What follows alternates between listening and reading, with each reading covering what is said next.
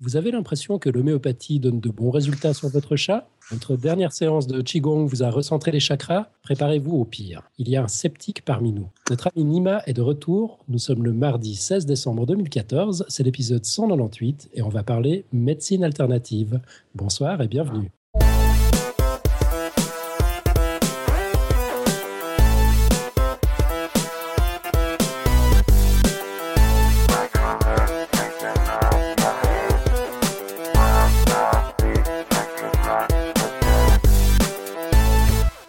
Rapide tour de table. À Poitiers, tout d'abord, on a Nima. Salut Nima, bienvenue. Salut à tous. À Nice, nous avons Julie qui a tout préparé, même si moi je me la pète en faisant l'intro. Salut Julie. Salut.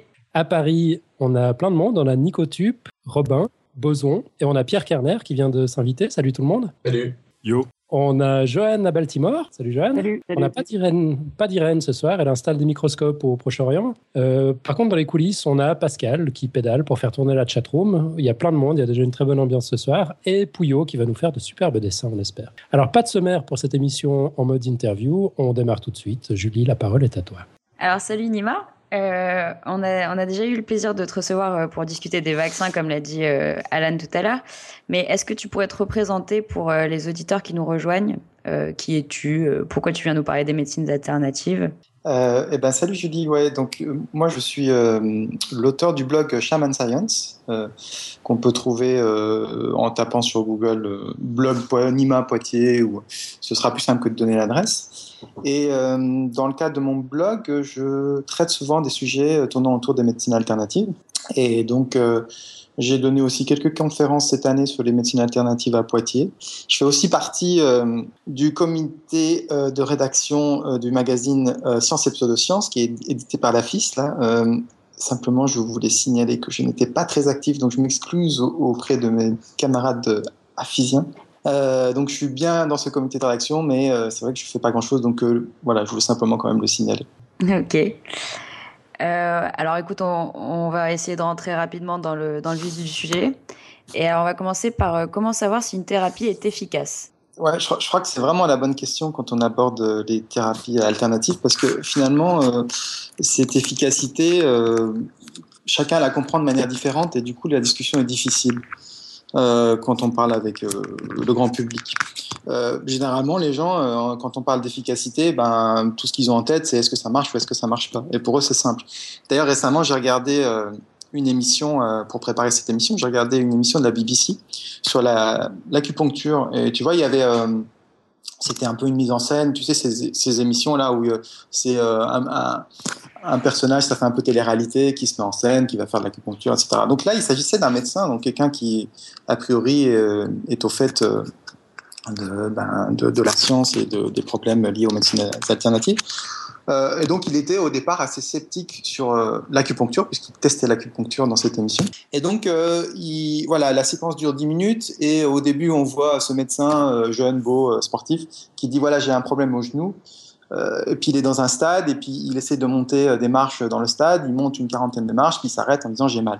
Et puis il dit bon ben maintenant euh, j'ai entendu dire que l'acupuncture c'était efficace, euh, donc je vais aller voir euh, pour la douleur, je vais aller voir un acupuncteur. Donc il va il va faire une séance d'acupuncture, il en fait 4, 5, 6 comme ça, et il va remonter les escaliers dans son stade. Et puis là miracle, il monte jusqu'en haut sans problème, sans avoir mal du tout. Et donc, qu'est-ce qu'il conclut dans son émission? BBC quand même, donc c'est quelque chose de sérieux. Il dit, bah, vous voyez, j'étais sceptique sur l'acupuncture, j'ai essayé et ça marche. Donc faites pareil, soyez ouverts d'esprit, essayez, regardez si ça marche ou non. Tu dis, c'est un médecin? Oui, c'est un médecin, ouais. donc c'est à la télé, hein, donc c'est toujours un peu mis en scène. Il y a du rythme dans l'émission, etc. Je pourrais mettre le, le lien dans la chatroom donc, je crois que les gens, voilà, quand ils voient une émission même à, à, la BBC, tu vois, quelque chose de sérieux et qu'ils voient des choses comme ça, bah, ils se disent, eh ben, oui, l'efficacité d'un médicament ou d'une thérapie, c'est pas compliqué, on essaye puis on voit si ça marche ou non. Sauf qu'en fait, scientifiquement, on sait qu'il y a plein de problèmes quand on réagit comme ça. Euh, si on a inventé une méthodologie scientifique pour tester euh, cette efficacité, c'est parce qu'il y avait euh, plein euh, de de choses qui faisaient qu'on pouvait se tromper. Euh, par exemple, dans le cas de ce médecin qui monte les escaliers, peut-être que le jour J où il a commencé à monter avant l'acupuncture, peut-être qu'il était particulièrement euh, en mauvaise forme et qu'il n'a pas pu monter les marches. Et peut-être que ça n'a rien à voir avec l'acupuncture, mais simplement le fait qu'il ait attendu euh, deux, trois semaines avant de remonter ce stade, qui lui a permis de monter jusqu'en haut. Et peut-être qu'il serait monté même s'il il n'avait pas suivi cette séance d'acupuncture. donc ce, lien de cause à effet, tu vois, entre j'ai fait l'acupuncture et euh, je vais mieux, eh ben, il faut le démontrer scientifiquement. C'est pas si simple, en fait. Il y a plein de choses qui peuvent faire que ce lien euh, ne soit pas, ne soit pas réel. Par exemple, euh, parfois, on va mieux sans rien faire. tu vois, moi, une fois, j'étais, j'avais une, douleur à la jambe parce que j'avais, beaucoup marché pendant la journée. Et puis, il se trouve que le soir, j'avais très mal à la jambe. Et, là, je, je pouvais quasiment plus marcher. J'étais vraiment bloqué. Donc, si j'avais vu un, un médecin, un homopathe, un acupuncteur, etc., euh, et que le lendemain, euh, je retrouvais ma forme, je l'aurais directement accrédité au fait d'avoir vu le médecin, euh, l'homopathe ou l'acupuncteur ou n'importe quelle autre forme de thérapie. Eh ben, il se trouve que ce, soir-là, je n'ai rien fait. Je suis juste allé me coucher et puis j'allais mieux le lendemain. Euh, donc je n'ai pas fait ce relation de cause à effet. Donc euh, rien que le cours normal de la maladie, eh ben euh, parfois on peut guérir sans rien faire.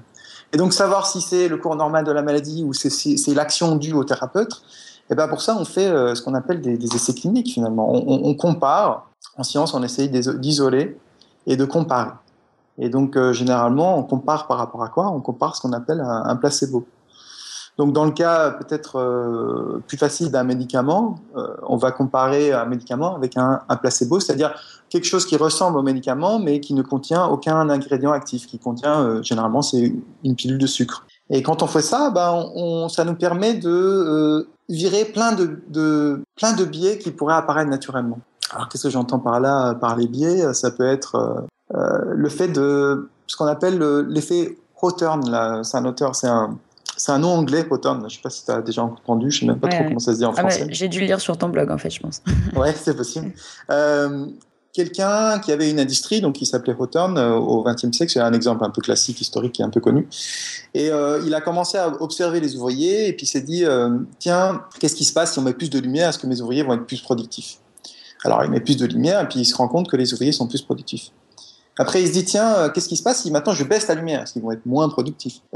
Il baisse la lumière, il, il observe les ouvriers et il se rend compte qu'ils sont toujours aussi productifs. Euh, là, il commence à se poser des questions. Il dit, euh, bah, finalement, si j'augmente la lumière ou si je baisse la lumière, j'ai toujours la même productivité enfin, j'ai une productivité supplémentaire de mes ouvriers. Et ça, c'est ce qu'on a pu mettre en évidence scientifiquement, c'est que quand on est observé, quand on sait euh, que est suivi par un médecin ou quand on, euh, quand on est dans le cadre d'un essai clinique, bah, généralement, on va avoir un comportement qui est plus sain entre guillemets. Alors là, dans le cas des ouvriers, un comportement plus sain, être plus productif, ça va faire crier des gauchistes s'il y en a dans la salle, dont je fais partie d'ailleurs. Mais, euh, mais euh, c'est ce qu'on a pu mettre en évidence quand on suit des gens pendant une certaine période, ils se comportent différemment que quand ils ne sont pas suivis. Donc les gens, par exemple, qui ont des régimes, ça, ça se voit beaucoup euh, dans les régimes. Bah, quand on se lance dans un régime et qu'on sait qu'il y a un médecin qui nous suit régulièrement, on va peut-être plus faire attention à ce qu'on va manger, on va essayer de faire plus de sport, on va avoir un comportement qui va différer de ce qu'on fait habituellement. Il y a d'autres phénomènes de ce type-là. Il y a euh, ce qu'on appelle le, je veux plaire en fait. Euh, c'est euh, ça vient du, le placebo, le terme placebo vient de je veux plaire. Et cet effet je veux plaire, c'est pas un effet, c'est un truc que j'invente là sur le coup, mais c'est simplement le vouloir faire plaisir à son à son thérapeute. C'est très connu aussi, ça a été mis en évidence scientifiquement par de nombreuses études. quand on va voir un médecin, on aura tendance à aller dans son sens. Et s'il pense que la thérapie, est efficace, on va avoir tendance à à lui faire plaisir, à lui montrer que c'est efficace, surtout s'il est très, enthousiaste. Pareil, si un médecin, euh, ça, marche de deux côtés, ça marche du côté du patient, mais ça marche aussi du côté du médecin. Donc si le médecin aussi est, euh, est très enthousiaste par rapport à un médicament, il va avoir tendance à trouver des signes de cette efficacité. Donc, euh, si le patient dit euh, ah bah ça m'a pas permis d'aller mieux à la tête, mais j'ai moins mal à la jambe, eh ben il va oublier qu'il traitait peut-être la tête et il va dire ah bah oui euh, c'est tellement efficace que ça soigne même la jambe. Enfin, euh, voilà, donc il, aura un comportement aussi différent euh, quand il sait qu'il est dans un essai clinique et quand il est suivi de manière surveillée. Alors, je, parle beaucoup d'essais cliniques, mais je crois que du coup, j'ai pas vraiment expliqué ce que c'était. Un essai clinique, c'est simplement donc on prend deux groupes de personnes un groupe dans lequel on donne un médicament qui est censé les guérir, et un groupe dans lequel on donne euh, donc ce fameux placebo, euh, une pilule de sucre qui est censée rien faire. Et au bout d'un moment, on compare les gens qui vont mieux dans un groupe ou dans un autre. Donc ça, c'est ce qu'on appelle un essai clinique. Et généralement, il y a plusieurs formes d'essais cliniques. Donc, il y a des essais cliniques qu'on appelle euh, randomisés en double aveugle. Il y a des essais cliniques qui sont, euh, qui peuvent appeler, qu'on appelle parfois des, des études rétrospectives des cohortes, des études de cohortes ou des, des, études de cas témoins. Enfin, il y a différentes manières de, euh, de mettre en évidence cette efficacité.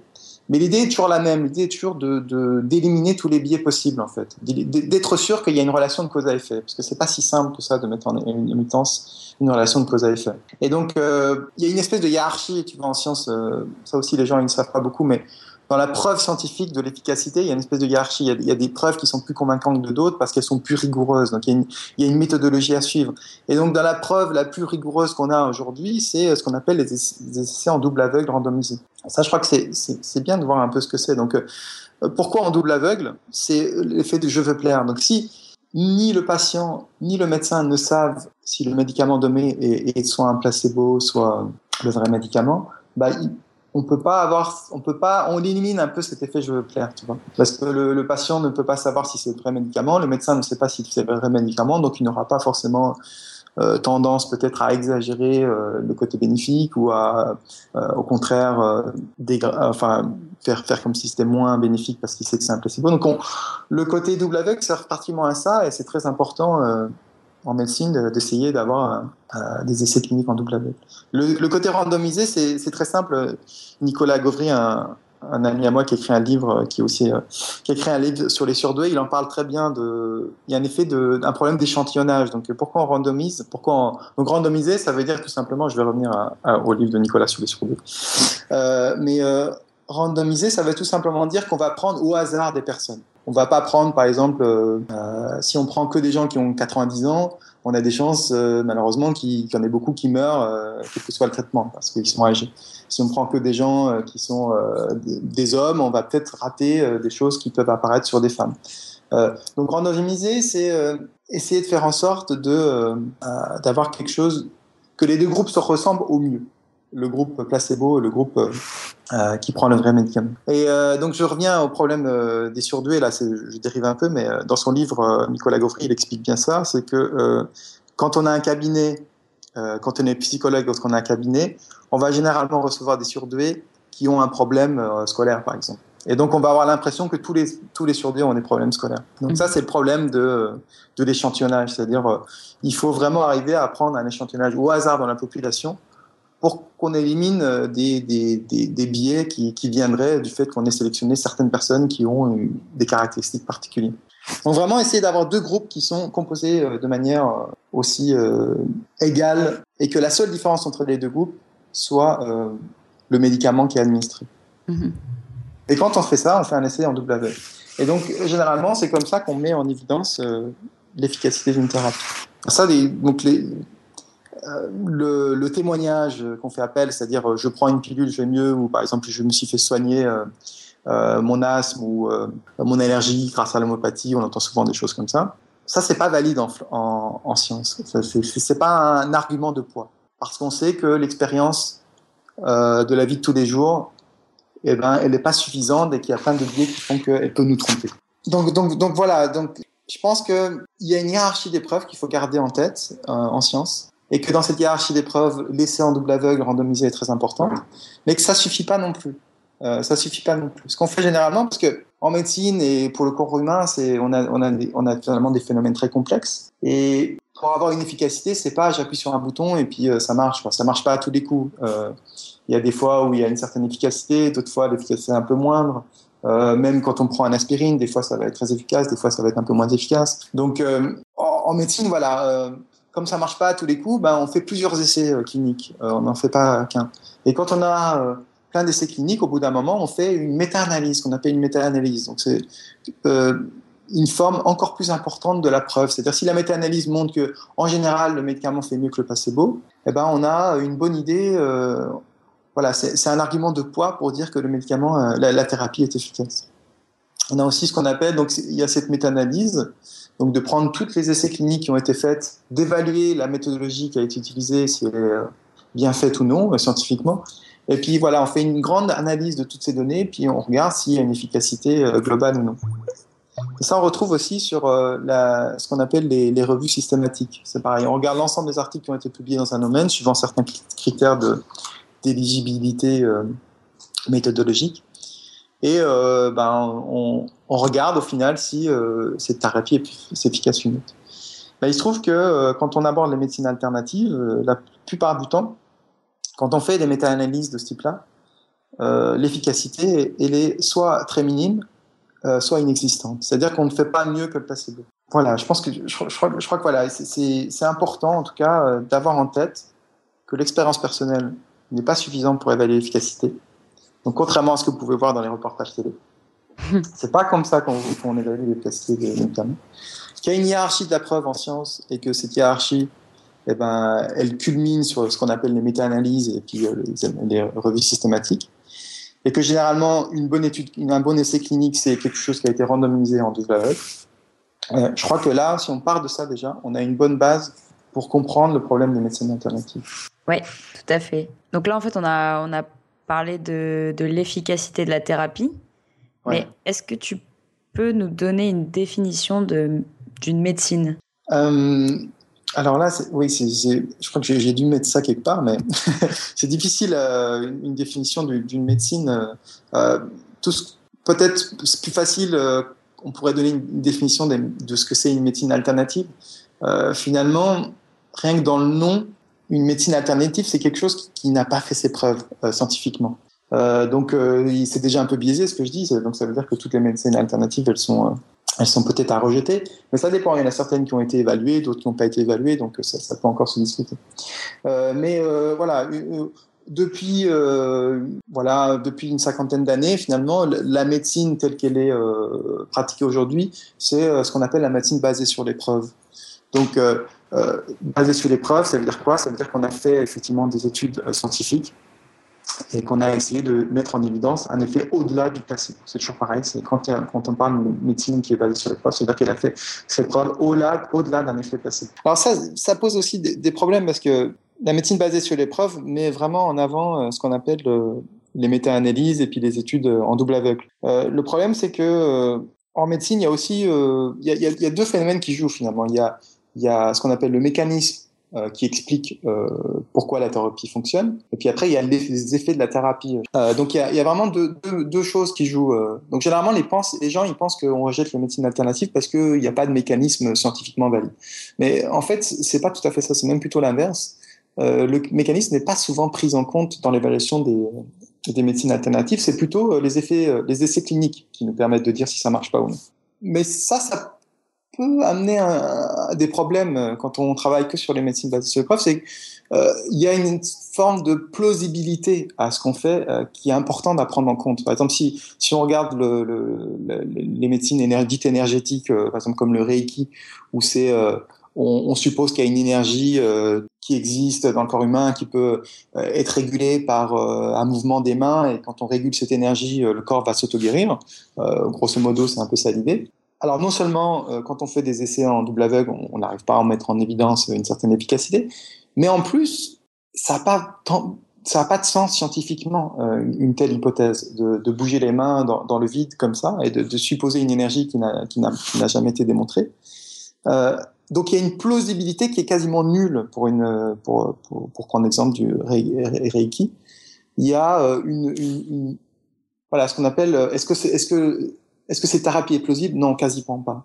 Et donc, si on, si on a une plausibilité qui est proche de zéro et en plus, euh, on n'observe aucun, euh, aucun effet quand on fait les essais cliniques, bah, à un moment donné, on se dit, euh, voilà, ça c'est à, à, rejeter. Et souvent, on se base beaucoup sur les essais cliniques, on ne prend pas très bien en compte justement cette notion de plausibilité. Et donc, il y a, un groupe. Euh, ouais, excuse-moi. Excuse-moi de t'interrompre, mais euh, il y a aussi beaucoup de, de, de médicaments euh, non, non enfin, reconnus qui, qui sont juste basés, dont on ne comprend pas forcément bien le fonctionnement, mais qui ont des essais cliniques suffisamment satisfaisants pour qu'ils soient introduits, bien qu'on ne comprenne pas le fonctionnement, non? Oui, oui, c'est exactement ce que je voulais te demander. Oui. Et il, me semblait l'avoir dit au, début, mais peut-être c'était pas assez clair. Donc ce, ce que je voulais dire, c'est qu'effectivement, on a, on a deux choses. Il y a d'abord le mécanisme et est-ce qu'il y a une efficacité ou non C'est deux choses finalement séparées, mais qui peuvent travailler ensemble. C'est-à-dire, parfois on ne connaît pas le mécanisme, mais si on observe des essais cliniques, alors ça valide euh, le médicament. Euh, parfois, on, on, connaît le mécanisme, mais on n'observe pas les essais cliniques. Donc là, on peut peut-être chercher à euh, voir quel est le problème. Est-ce que euh, y a des, effets complexes qui, s'annulent et qui font que ça ne marche pas, alors qu'on pensait que ça marche Ou alors, euh, quand ni le mécanisme ne sont connus, ou en tout cas crédibles, et, et ni les essais cliniques, là, on peut conclure au rejet finalement de cette thérapie. Et bien souvent, dans la médecine basée sur les preuves, la conclusion qu'on observe, c'est euh, il faut faire plus de recherches, il faut faire plus d'études. Par exemple, si on prend le cas de l'oscillococcinum, donc euh, euh, il y a des méta-analyses qui ont été faites sur l'oscillococcinum. Donc, l'oscillococcinum, c'est ce médicament homéopathique là qui est préconisé contre les états grippaux. Euh, et eh ben, il se trouve que euh, même des méta-analyses très sérieuses faites par un, groupe qui s'appelle le groupe Cochrane. Donc, c'est un, groupe très connu, très réputé euh, dans le monde qui fait des méta-analyses, donc euh, qui a une très grande crédibilité. On se réfère toujours au groupe Cochrane pour valider ou non une thérapie. Et eh ben, il se trouve que sur le cas, un cas comme l'oscillococcinum, bah, il conclut en disant euh, voilà, euh, les preuves de l'efficacité de l'oscillococcinum sont, sont euh, quasi nulles, mais il faudrait plus d'études. Alors que la manière dont l'oscillococcinum est fait euh, et le mécanisme qui est imaginé pour avoir un, certain, un certain effet, enfin là on est vraiment au niveau zéro, c'est-à-dire on n'a aucune chance que ça marche. Et je pense que c'est là le problème qui peut se poser. Donc oui, euh, mécanisme c'est important, mais ça fait pas tout les essais cliniques sont encore plus importants. Mais parfois, euh, allier les deux, c'est aussi euh, quelque chose à, garder en tête. Et c'est ce qu'on appelle généralement, il y a un groupe euh, aux États-Unis qui, qui fait du lobbying, entre guillemets, pour ce, cette idée. Ils appellent ça la médecine basée sur la science, et pas seulement médecine basée sur les preuves, pour justement faire la différence entre les deux. Ok. alors, tu en as en as déjà un petit peu parlé dans, dans ton intro sur euh, une thérapie est efficace, mais euh, ce serait peut-être intéressant de revenir un peu sur la, notion de ça marche pour moi. Donc, euh, donc ça marche. Ouais c'est c'est ce qu'on entend généralement quand on parle auprès du grand public. Donc moi j'ai des amis qui sont allés voir des magnétiseurs guérisseurs, ben, ils me disent je, je ressens vraiment quelque chose quand je, je, vais les voir. Je ressens une énergie, je ressens une chaleur dans mon corps. Parfois les gens pleurent, parfois des gens ont des vraiment euh, des émotions fortes qui, qui, qui, qui surviennent à ce moment-là. Quand ça se passe et quand on a affaire à, à, à quelqu'un qui témoigne de cette manière-là, ben, c'est très difficile de les convaincre parce que c'est quelque chose qu'ils ont vécu eux-mêmes, qu'ils ont expérimenté. Mmh. Et donc euh, venir dire derrière ah bah non mais scientifiquement euh, bah, on n'observe rien, bah, ça, ça, ça, les touche pas finalement, parce que c'est quelque chose qu'ils ont expérimenté, qu'ils ont vécu, qu'ils euh, qu'ils ont ressenti, euh, comme si quand on tient une feuille dans la main finalement. Donc c'est très fort. Et pour ça, bah, il faut comprendre euh, tous les biais dont je parlais au début. Il y en a d'autres, bien sûr. Il faut comprendre pourquoi on a mis une méthodologie scientifique, pourquoi on s'est fait il y a certaines thérapies qui ont duré pendant des siècles alors qu'elles faisaient plus de mal que de bien, par exemple. On reviendra souvent sur souvent cet, cet exemple, mais l'exemple de la saignée est, est très euh, classique. On a eu un long dossier d'Irène euh, la semaine dernière sur la saignée. ouais, ouais. Donc pendant des siècles, les, les... on a pratiqué la saignée alors qu'on sait qu'aujourd'hui, avec les connaissances scientifiques actuelles, qu'elle fait beaucoup plus de, de mal que de bien.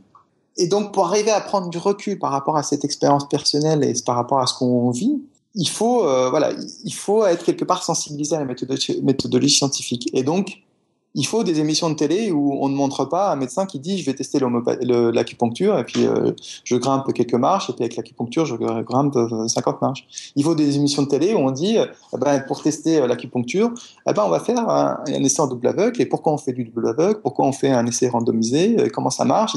Il, faut, il faut des émissions comme ça.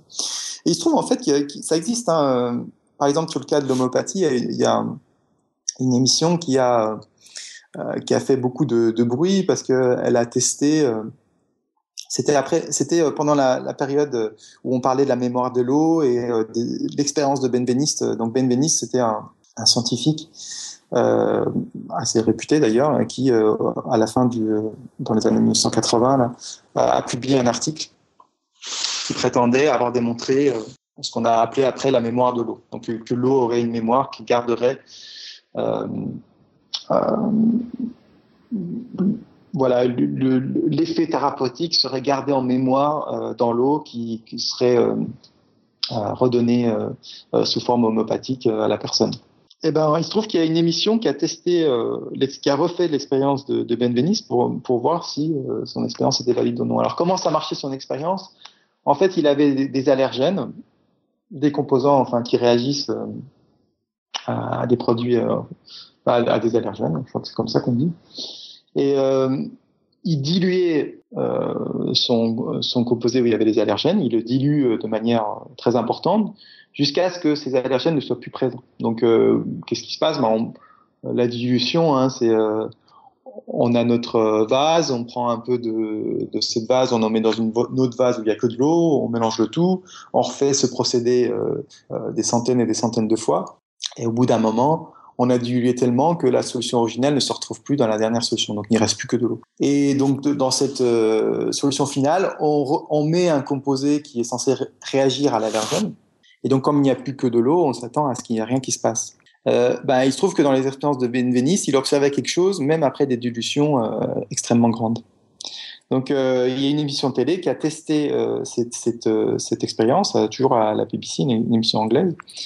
Et il y avait un prix de 1 million si l'expérience était une réussite. Alors, c'était quoi ce prix de 1 million? Il se trouve que la communauté sceptique aux États-Unis un, un, magicien qui s'appelle James Randi qui fait beaucoup, euh, euh, qui a fait euh, beaucoup de bruit en proposant un million de, dollars à, à, celui qui arriverait à prouver quelque chose d'extraordinaire, de, hors, hors, scientifique, hors de, la, du champ de connaissances aujourd'hui, ou paranormal. L'expérience de Ben Benveniste était de, cet ordre-là parce que qu'il y ait une réaction alors qu'il n'y a que de l'eau et qu'il n'y a plus de molécules allergènes dedans, c'est quelque chose de, qui défie les connaissances chimiques actuelles. Donc euh, l'expérience a, échoué, euh, le prix n'a pas été gagné. Euh, mais voilà, je pense qu'il faut des émissions comme ça pour que les gens se rendent compte que l'expérience personnelle n'est pas suffisant, suffisante.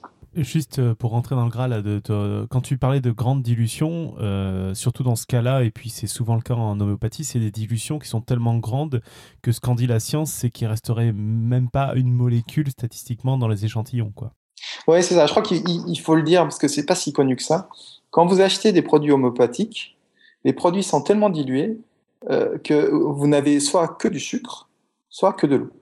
Et ce que je dis là, les homopathes ne le rejettent pas. Euh, je veux dire, ils, sont conscients du fait, parce que de toute façon, c'est démontré scientifiquement. Et donc, un homopathe est incapable de faire la différence entre deux produits homopathiques. C'est-à-dire, s'il vous donne de l'oscillococcinum ou s'il vous donne euh, de l'arnica, je sais pas quoi, euh, ou un autre produit homopathique, si on mélange les billes de sucre, les billes qu'il y a dedans, il est incapable de faire la différence. Et scientifiquement, on est incapable de faire la différence entre les trois, les trois pilules. Enfin, les différentes pilules dans les différentes boîtes. Et c'est pareil pour les produits homopathiques qui, se, qui, qui sont sous forme liquide. Euh, il n'y a rien dedans. Pour, donner une image, euh, donc c'est les fameux CH. Hein, euh, euh, ça veut dire euh, dilution par, euh, par sang. Donc c'est quand on fait une dilution par sang, c'est comme si on prenait une goutte et qu'on la mettait dans on prend une goutte du, solution de la solution mère, du, du, produit initial, et on rajoute 99 gouttes dedans, d'eau. Ça, ça fait une, dilution au centième. On refait ce procédé-là encore une fois. Donc la première fois, ce sera du 1CH, la deuxième fois, ce sera du 2CH, etc. Et on peut monter ainsi jusqu'à 12, 15, 30 CH, même 200 CH dans le cas de, ce, de silococcinum. Et du coup, ça, ça paraît pas important comme dilution comme ça, mais euh, il faut se rendre compte que c'est extrêmement important. C'est comme si, euh, même à, à 12 CH, euh, c'est comme si vous mettiez, je sais pas, c'est pire que si vous alliez, imaginez vous êtes dans le nord, là, à Calais, là, vous prenez une solution mère d'arnica ou de ce, je sais pas quoi, vous le jetez dans la mer, là, et vous prenez l'avion, vous allez au Japon, vous allez au bord de la mer et vous prenez un peu d'eau, bah, ce sera, euh, ce sera, euh, je crois, moins, moins dilué que du, euh, du 30CH, par exemple. Ce sera beaucoup moins dilué que du 30CH. C'est, c'est assez, c'est tellement important que c'est assez inimaginable. Euh, le, oh, voilà, j'ai noté un exemple plus précis. 5CH, c'est comme si on, on, jetait un verre, un verre de bière dans 1000 piscines olympiques. Donc voilà, vous imaginez. Énorme. Euh, vous imaginez, euh, vous prenez un verre de bière, vous, vous imaginez l'étendue que ça prend 1000 piscines olympiques, vous jetez euh, un verre de bière Alors, je vais intervenir, mais pourquoi jeter un verre de bière? Euh, Merci Topo. Ça, c'était quoi? Tu disais, euh, C'est 5 CH, c'est ça? 5 CH, ça, ouais. Ça, c'est 5 CH. Donc, c'est ça va très vite en fait. Quand je dis une goutte dans 99 gouttes, ça fait un centième, ça paraît l'air de rien, mais euh, ça, ça, monte très vite. Euh, J'oserais même dire, pour une fois qu'on peut vraiment le dire, c'est exponentiel. quoi. euh, ouais, ouais. J'ai pas osé. euh, et j'allais dire, oui, et du coup, euh, c'est pour ça que je repasse dessus, c'est que donc, ce que tu appelles grande dilution, non seulement c'est ça, et comme en plus le monde n'est pas parfait, en fait, ça fait que ce qui constitue ce, ces bases homéopathiques sont des choses où euh, la plupart des constituants sont pas le constituant mère, c'est plutôt tout le reste, les impuretés qu'il y avait déjà dans, dans le liquide de dilution. En tout cas, euh, scientifiquement, après, sur les histoires de mémoire de l'eau et compagnie, où il n'y a pas de preuve aujourd'hui, c'est autre chose. Ouais, alors sur la mémoire de l'eau aussi, je crois que les gens confondent beaucoup. Euh, c'est deux problèmes séparés en fait. On a un problème de la mémoire de l'eau euh, qui serait un mécanisme potentiel euh, pour l'homéopathie, et puis on a un problème de l'efficacité de l'homéopathie. Je crois que c'est deux choses séparées. Il faut que les gens arrêtent de penser que l'un va valider l'autre ou que l'autre va valider l'un. je vais essayer d'être clair. Si on arrive à montrer que l'eau a une mémoire, par exemple, bah, ça validera pas pour autant l'homéopathie. Pourquoi? Parce que les essais cliniques aujourd'hui ne montrent pas d'efficacité de l'homéopathie au-delà d'un effet placebo. Donc, même s'il y a un mécanisme possible, même s'il y a une mémoire euh, qui serait mise, euh, qui, serait découverte, bah, ça n'enlève rien que quand on fait un essai clinique et qu'on donne une pilule de sucre à un groupe de personnes et une pilule d'homéopathie à un autre groupe de personnes, dans l'ensemble, il y a autant de gens qui vont bien d'un côté que de l'autre, grosso modo, pour faire simplifier. Euh, et ça, euh, voilà, voilà. je crois qu'il faut que ça soit clair. Euh, la mémoire de l'eau, c'est un problème déconnecté avec euh, l'efficacité de l'homéopathie ou la validation de l'homéopathie comme une thérapie. Et, inversement, du coup, si, si on prouve que ça a une efficacité, l'homéopathie, on, ça ne voudra pas dire qu'on saura l'expliquer. Exactement. Ça, oui, ça voudra pas dire que la mémoire de l'eau est validée comme théorie. Voilà, pour la mémoire de l'eau, eh ben, il faut euh, des expériences concluantes qui arrivent à convaincre la communauté scientifique. Il y a eu récemment euh, sur Arte un documentaire sur la mémoire de l'eau, d'ailleurs, avec euh, Montagnier qui, qui s'oppose comme un quelqu'un qui, qui n'a pas été compris, qui n'a pas qui n'est pas écouté, qui a fait pour lui, euh, ses, recherches sont extraordinaires et ça vaut un autre prix Nobel. Mais euh, en fait, euh, quand on se penche un peu sur les travaux de Montagnier, on se rend compte qu'il n'a publié pour l'instant que deux articles sur cette, notion de mémoire de l'eau. Et ces deux articles ont été publiés en 2009, à moins que je me trompe, hein, mais j'ai quand même assez bien regardé tout ce que j'ai vu. donc, il, a publié ça dans des journaux à comité de lecture, donc ce qui est plutôt une bonne chose. Euh, mais le problème, c'est que le journal en question, c'est un journal très peu réputé, et en plus, il est dans le comité éditorial du journal. Donc ça, ça enlève un peu de crédibilité à l'argument. Et il y a aussi des choses très bizarres. Donc, euh, encore une fois, il y a une notion de plausibilité. Donc, son expérimentation, euh, enfin, les résultats de son expérience sont tellement incroyables que ça paraît très peu plausible. Ça veut pas dire que c'est faux, mais ça paraît très peu plausible. Donc, il y a, y a, y a les, les, la communauté sceptique utilise toujours une phrase, disent quand on affirme quelque chose d'extraordinaire, il faut aussi des preuves extraordinaires. Euh, donc, euh, je ne sais pas si j'affirme que le monstre du Loch Ness existe. Euh, pour, pour, pour arriver à convaincre la communauté scientifique qu'elle existe, il me faudra plus qu'une photo euh, euh brouillée, pixelisée, où on voit une, vague forme au, au, voilà, dans un lac qui ressemblerait à un monstre du Loch Ness. Il, il me faut beaucoup plus que ça. Il faut des preuves beaucoup plus convaincantes que ça.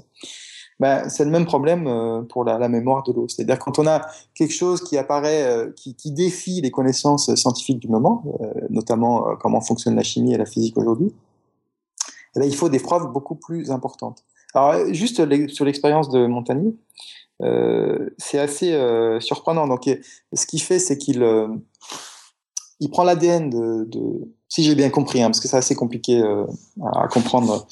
il prend l'ADN de, bactéries qui sont pathogènes pour, les, humains. Euh, euh, et cet ADN, il va euh, diluer, ce, voilà, il, va diluer ce, comment s'appelle, ce tube où il y a de l'ADN de bactéries.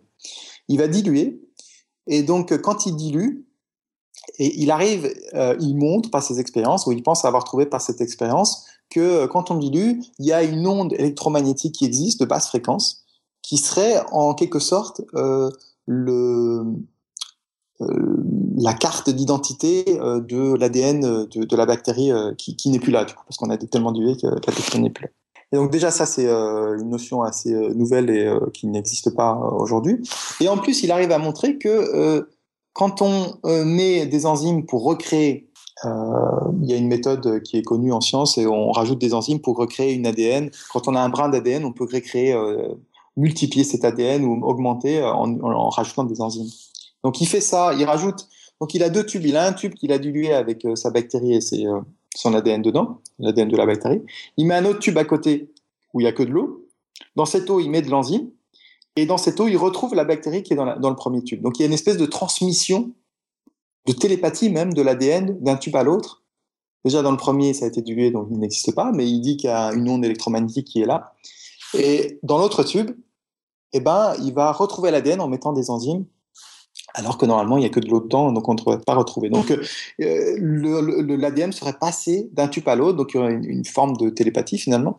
Et donc ça, devient quelque chose d'assez extraordinaire et euh, bah, il faut des preuves très convaincantes parce que la plupart des gens disent bah, c'est très fort probable qu'il y ait eu euh, une contamination par exemple, peut-être que ce qu'il a fait de son expérience n'est peut-être pas enfin, ces résultats sont peut-être pas fausses, mais peut-être que dans le protocole, il a pas fait attention et puis il y a une contamination qui a fait qu'on retrouve des brins d'ADN dans le tube où il y a que, où il est censé y avoir que de l'eau, par exemple. Donc il y a beaucoup de critiques sur ces travaux et pour l'instant, il n'a pas convaincu la communauté scientifique. Voilà. Ok, je, te propose qu'on revienne sur les médecines alternatives. On, pourra, tu, tu, reviens quand tu veux pour nous parler de, notre ami Montagnier. Euh, on, a eu un commentaire dans la chatroom tout à l'heure quand tu parlais de, dosage, quand tu donnais l'exemple des piscines olympiques. C'est Alice Alucigenia qui nous disait qu'à environ 12 CH de mémoire, euh, c'est la limite du nombre d'Avogadro. Pardon. Oui.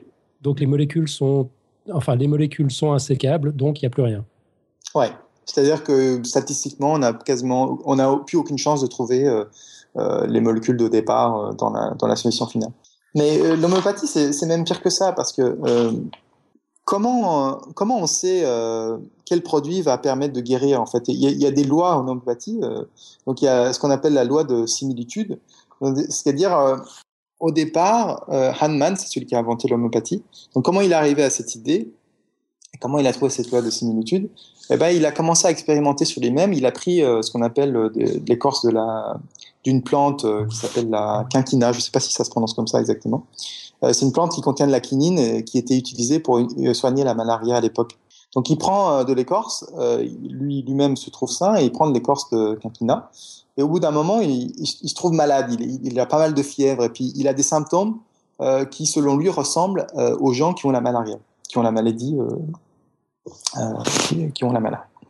Et donc il se dit, tiens, euh, ce qui euh, me rend malade parce que moi je suis sain pourrait peut-être soigner les gens qui sont euh, malades. Donc c'est le principe de similitude, c'est-à-dire ce que moi je vais prendre et qui va me rendre malade parce que je suis une personne saine va peut-être guérir des gens qui sont eux malades de la malaria.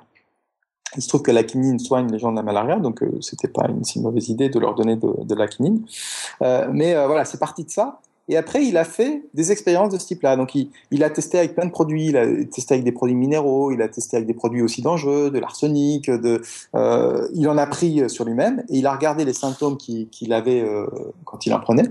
Et puis, euh, il s'est dit, bah voilà, ces symptômes correspondent à telle maladie, donc ce produit-là va permettre de guérir les gens qui sont malades de cette maladie. Et c'est un principe qu'on retrouve quasiment dans toutes les médecines alternatives, c'est ce côté je découvre quelque chose. Euh, il y a une personne, un, euh, un fondateur qui découvre par l'expérience, par euh, quelque chose qu'il a expérimenté, et puis il en fait toute une théorie. Donc là, la théorie, c'était voilà quelque chose qui me fait du mal dans une personne saine pourrait soigner une personne malade. Et c'était peut-être pas si euh, con que ça à l'époque. Euh, je sais pas, euh, tu vois, on connaissait pas les bactéries. plus tard, finalement, parfois les gens ils confondent homéopathie et vaccination, tu vois, et parce que le principe peut être semblable quand on ne fait pas attention. C'est-à-dire, effectivement, un, virus peut nous rendre malade, mais quand on injecte un virus sous forme atténuée, bah, ça peut nous guérir. Tu vois, donc on aurait peut-être une forme un peu équivalente dans l'homéopathie pour certaines personnes quand on fait pas gaffe, mais ça n'a rien à voir en fait. Puisque là, les ressemblances, elles sont pas basées euh, sur un mécanisme de, du système immunitaire, mais simplement sur euh, ce qu'il a observé sur son corps euh, quand il prenait les produits en question.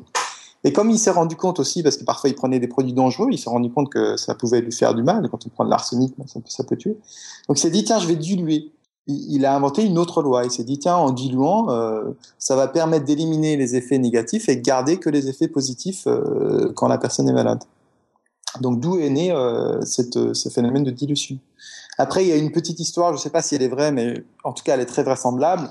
C'est qu'on dit qu'à l'époque, il se baladait beaucoup en chariot et que quand il se baladait en chariot avec ses produits dilués, il y avait euh, beaucoup de mouvements dans le chariot et ses produits étaient agités. Et donc, il s'est rendu compte que quand ces produits étaient agités, ils étaient plus efficaces. Donc, il a inventé la loi qu'on appelle la loi de succution, qui fait qu'à chaque fois qu'on dilue, il faut secouer euh, le produit euh, pour qu'il il devienne plus puissant. Et donc ça, on retrouve euh, dans toutes les médecines alternatives. Euh, si on regarde euh, l'ostéopathie, si on regarde les fleurs de bac, par exemple. Bon, il y en a plein qui m'échappent. La chiropraxie aussi. c'est toujours, on parle d'un phénomène qui arrivait à, à quelqu'un et qui, l'a théorisé et qui l'a jamais validé expérimentalement derrière. Si, si je dis pas de bêtises, les deux premières étapes, c'est souvent le cas en, en sciences et en médecine, hein, de un truc qui est arrivé à quelqu'un qui, qui l'a théorisé. Après, en effet, il y a la preuve.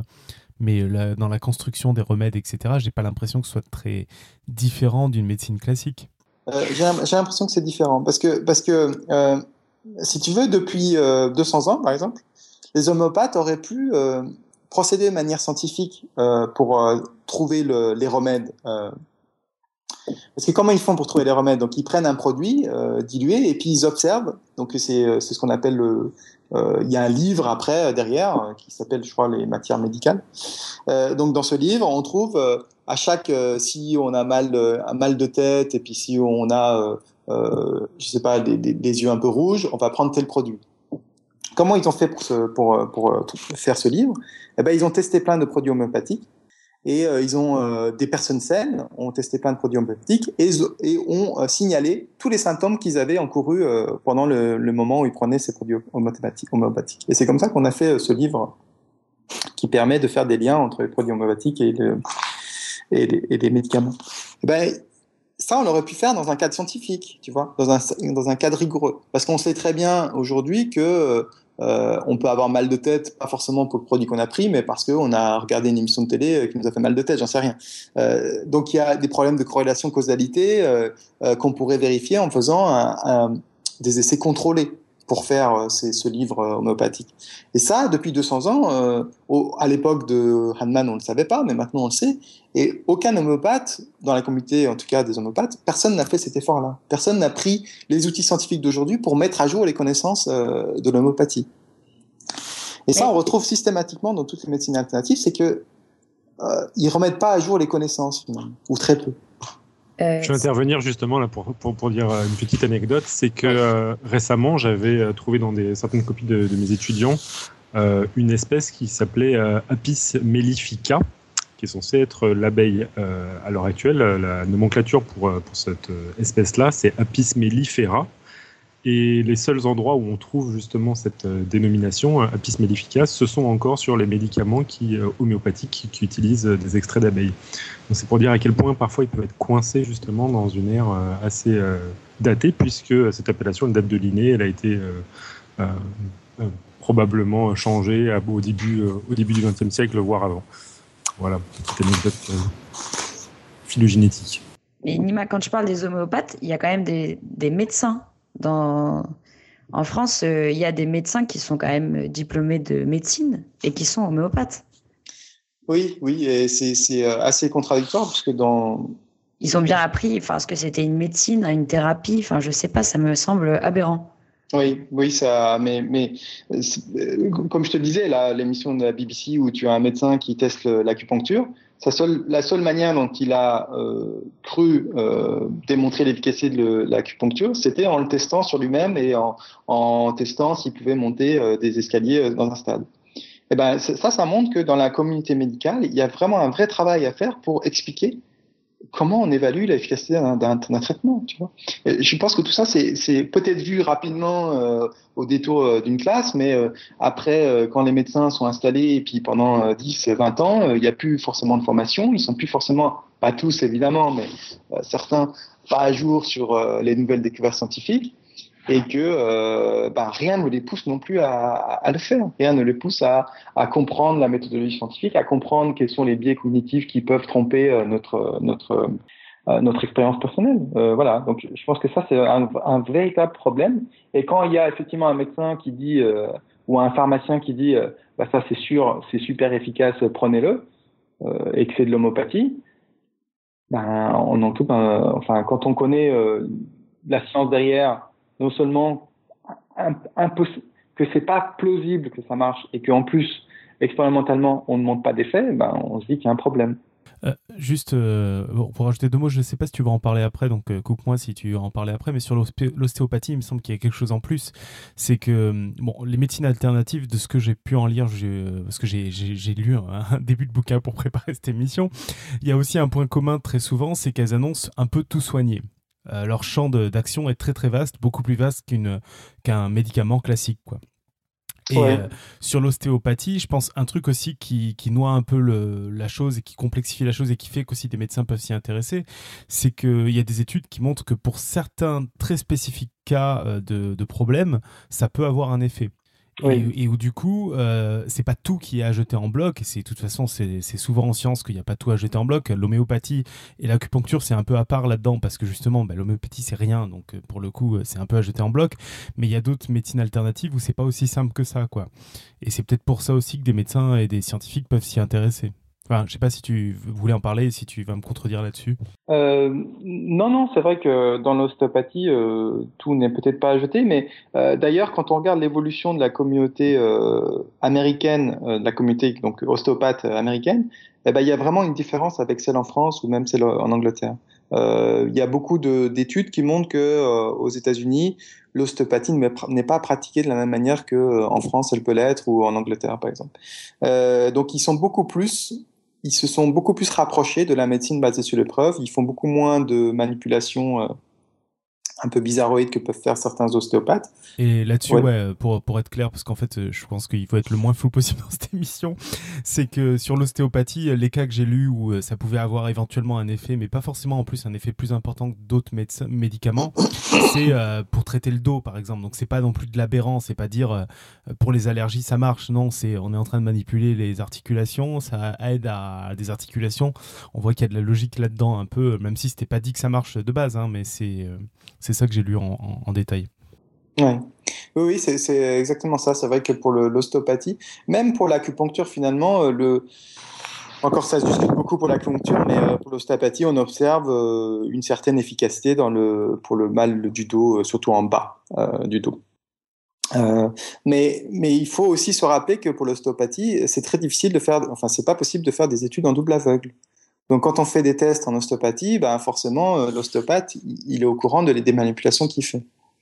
Donc, euh, c'est toujours euh, plus difficile de mettre en évidence l'efficacité par rapport à un placebo, parce qu'on n'a pas un placebo qui est forcément tout à fait ressemblant. Enfin, il peut être ressemblant parce qu'on peut faire des fausses manipulations, mais celui qui manipule sait qu'il fait des fausses manipulations.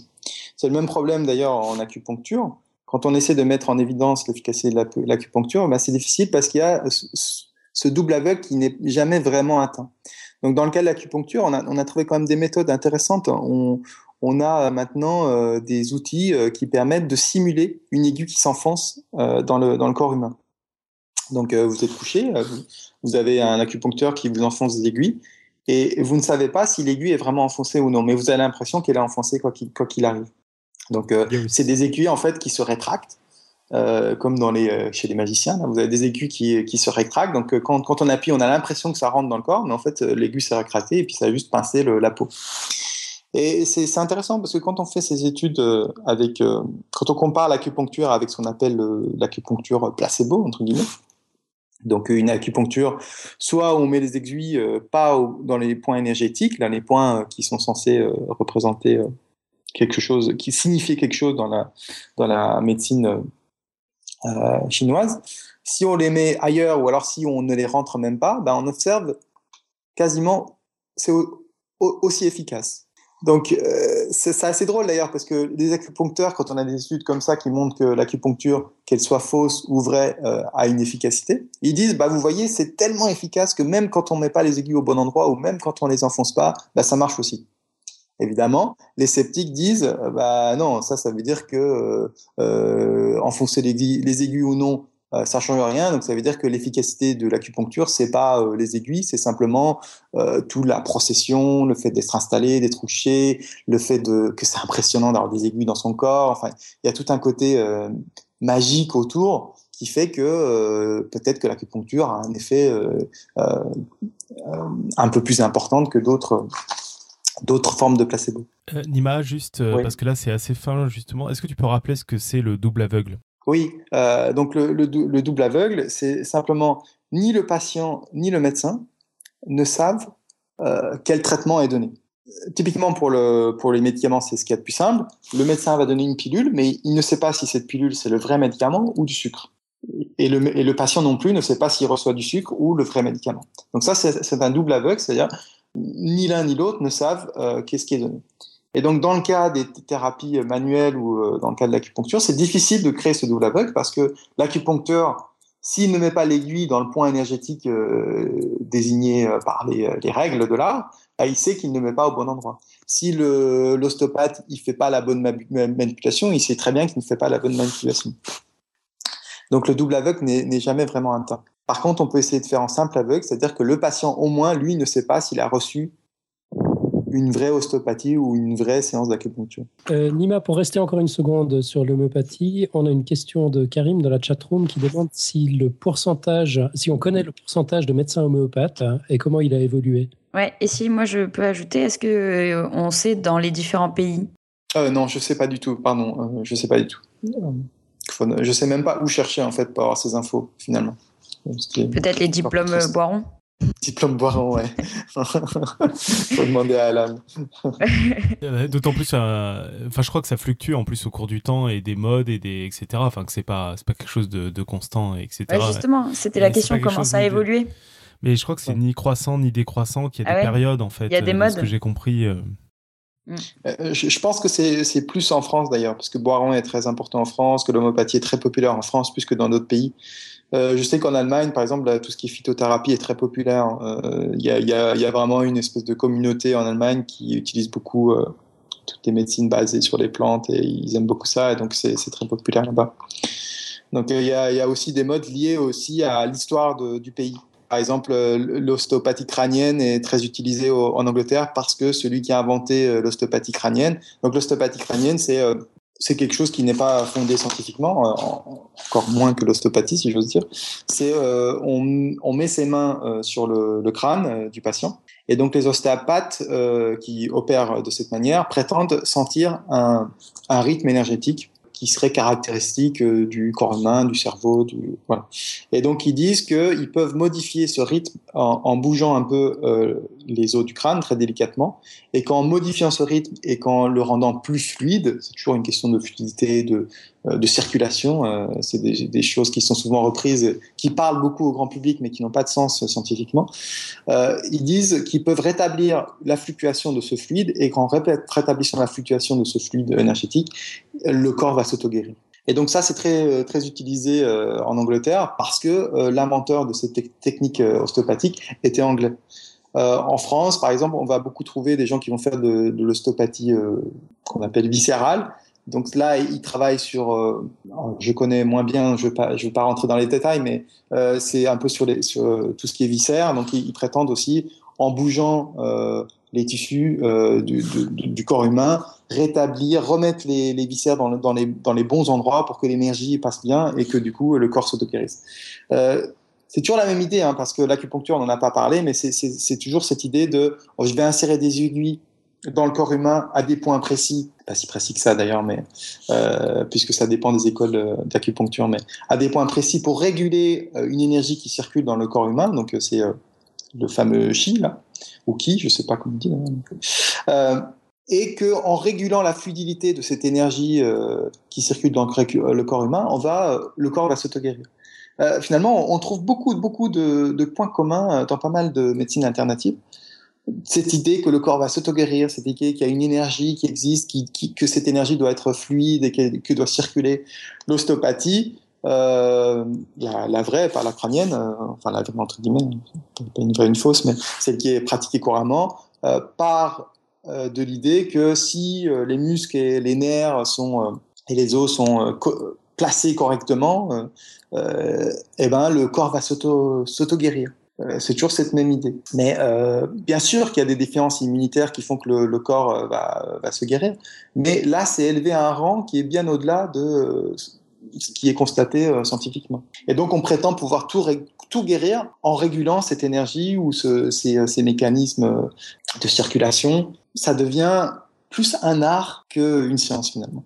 C'est pour ça aussi que dans les médecines alternatives, je trouve, je ne sais pas si c'est vrai, mais on a toujours, on parle toujours de ah celui-là il est meilleur que l'autre ou euh, on, a euh, ah celui-là il manipule bien ou celui-là il a réussi à régler mon problème. Il y a, toujours cette notion de, l'artiste finalement qui est beaucoup plus présente, je trouve, euh, chez les médecines, les médecins qui pratiquent les médecines alternatives que, les autres. Juste pour répondre rapidement à la question qui mhm. était posée tout à l'heure, on a eu un élément de réponse dans la chat room par Georges McKee. Il y aurait. Je salue d'ailleurs. Ouais, salut Georges, c'est vrai. Euh, il y aurait quelques mille médecins homéopathes en France maintenant. Et puis, nous envoyer un lien sur euh, le site de l'association, non, de l'Institut national euh, homéopathique français. Alors, bon, c'est une source qui vaut ce qu'elle vaut. qui a une page 200 ans d'histoire qui donne quelques chiffres justement sur l'évolution. Et combien il y a de médecins en tout en France, peut-être pour avoir une idée de comparaison du coup? Parce que 1000 médecins homéopathes sur combien du coup? Ouais, c'est une très bonne question. Alors attends, là j'ai l'article sous les yeux qui parle de 1860 qui indiquait qu'il y avait 400 homéopathes sur 15 à 18 000 médecins. Après, il faudrait comparer avec les, avec les chiffres d'aujourd'hui. Donc j'imagine qu'aujourd'hui, il y a au moins 20 000 médecins. Ouais, ouais, ouais. Ouais, c'est vachement intéressant. Donc en gros, ce que tu dis, c'est que relativement, l'essor de l'homéopathie aurait plutôt, euh, aurait plutôt diminué en fait au cours du, du euh, ouais, bah oui, il faudrait, faudrait regarder. Mais ça, ça, paraît surprenant parce que je connais beaucoup de gens qui vont voir des médecins homéopathes, mais peut-être c'est juste un biais de sélection. Euh, très bien. Je sais pas. Alors, euh, je sais que tu voulais faire un peu court. je crois que c'est. Ouais, c'est trop passionnant, je pense. Puis tu as, plein de questions qui arrivent de la chatroom, etc. Euh, tu veux faire un point rapide Donc, euh, je pense homéopathie, peut-être même acupuncture, on, on, en a bien discuté. Euh, la phytothérapie. Peut-être l'acupuncture, tu veux ajouter quelque chose? L'acupuncture, est-ce que je voulais rajouter quelque chose? Oui, c'est pas mal de regarder l'historique un peu de ces médecines alternatives. Donc, pour l'acupuncture, finalement, on, se rend compte que c'est assez proche de, en tout cas historiquement, c'était assez proche des saignées. la saignée se faisait plutôt dans le monde occidental, l'acupuncture plutôt dans le monde oriental, mais c'est assez proche de la saignée parce que on, s'est rendu compte que les cartes du corps humain où on faisait les saignées correspondent assez bien au point énergétique de l'acupuncture. Et euh, il y a des textes même qui montrent que euh, l'acupuncture, à la base, il parlait euh, le chi et puis les méridiens, bah, c'était aussi lié à la notion du sang. Et pour eux, c'était le sang qui, le chi était contenu dans le sang. Donc c'était assez proche. Et ça, je trouve ça intéressant parce que c'est une, ça montre que tout ça, ça a évolué et qu'à la base, c'était une approche comme une autre du corps humain et qu'on essayait euh, bah, de, de, faire avec les moyens qu'on avait à l'époque. Et que au bout d'un moment, euh, la technologie ayant, évolué, la science ayant évolué, on a compris comment marchait corps humain, compris comment marchait euh, la circulation du sang. Et ces médecines-là, du coup, n'ont pas évolué. Ça, c'est intéressant. Et qu'est-ce que je voulais dire? Oui, sur, sur l'acupuncture, il y, a, pas mal de méta-analyses qui montrent qu'il y a une certaine efficacité de l'acupuncture. Et donc, les acupuncteurs, souvent, ils se réfèrent à ces méta-analyses. Mais en général, ce qu'on constate, c'est que, donc, comme je l'ai dit, ça fait pas mieux que quand on place les aiguilles n'importe où, ou alors quand on ne rentre même pas les aiguilles. Et que euh, c'est finalement l'acupuncture, c'est une forme, parce qu'il y avait une question comme ça euh, qu'on avait euh, lancée avant que ça commence, c'était est-ce qu'il y a un placebo qui est plus efficace qu'un autre? Eh ben, le phénomène euh, placebo, on n'a pas trop trop parlé, mais dans le cas de l'acupuncture, c'est vraiment très euh, très intéressant parce que euh, on se rend compte que l'acupuncture est peut-être une forme de placebo qui est bien plus efficace que d'autres d'autres placebos. Euh, pourquoi on se rend compte de ça? Euh, déjà, on, on, peut euh, noter des petites choses rigolotes, c'est-à-dire que quand on, sur l'effet placebo, quand on donne deux pilules de sucre, bah, c'est plus efficace qu'une pilule de sucre. C'est-à-dire si on fait un essai en double aveugle, on a un groupe de personnes qui prend deux pilules de sucre et un groupe de personnes par jour ou par, heure, ou je sais pas, peut-être pas par heure, mais et on, prend un groupe de personnes qui prend juste une pilule de sucre, donc un placebo. Eh ben on, se, rend compte que le groupe qui prend deux pilules de sucre va un peu mieux. En général, il y a un peu plus de personnes qui vont mieux que ceux qui, prennent seul, qu'une seule pilule de sucre. Donc ça, ça, ça veut dire quoi? Est-ce que ça veut dire que deux pilules de sucre est une thérapie efficace? Non, ça veut dire que l'effet placebo est un peu plus important. Et c'est pareil, par exemple, on peut montrer que euh, quand on euh, injecte quelque chose avec une seringue, comme antidouleur, ça va être plus efficace que si on donne une pilule de sucre. Donc euh, le phénomène d'injecter, même s'il n'y a rien dedans, euh, même s'il n'y a que de l'eau, bah, ça va avoir un effet sur le cerveau plus important et euh, ça va, nous, ça va enlever notre douleur de manière plus importante que si on donnait simplement une pilule de sucre.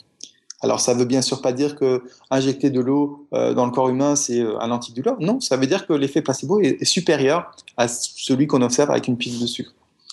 Eh ben aujourd'hui, c'est euh, la conclusion euh, sur laquelle les chercheurs arrivent, c'est-à-dire que l'acupuncture serait une forme tellement théâtralisée euh, euh avec ces aiguilles qui se pointent sur nous, avec ce, cet échange qui dure très longtemps, avec le fait qu'on est installé dans un lit pendant longtemps, donc c'est reposant. C'est et puis il y a aussi quelques mécanismes qui sont vraisemblables pour expliquer que le placebo, que pardon, l'acupuncture aurait un effet placebo au-delà des autres euh, placebos qu'on connaît aujourd'hui.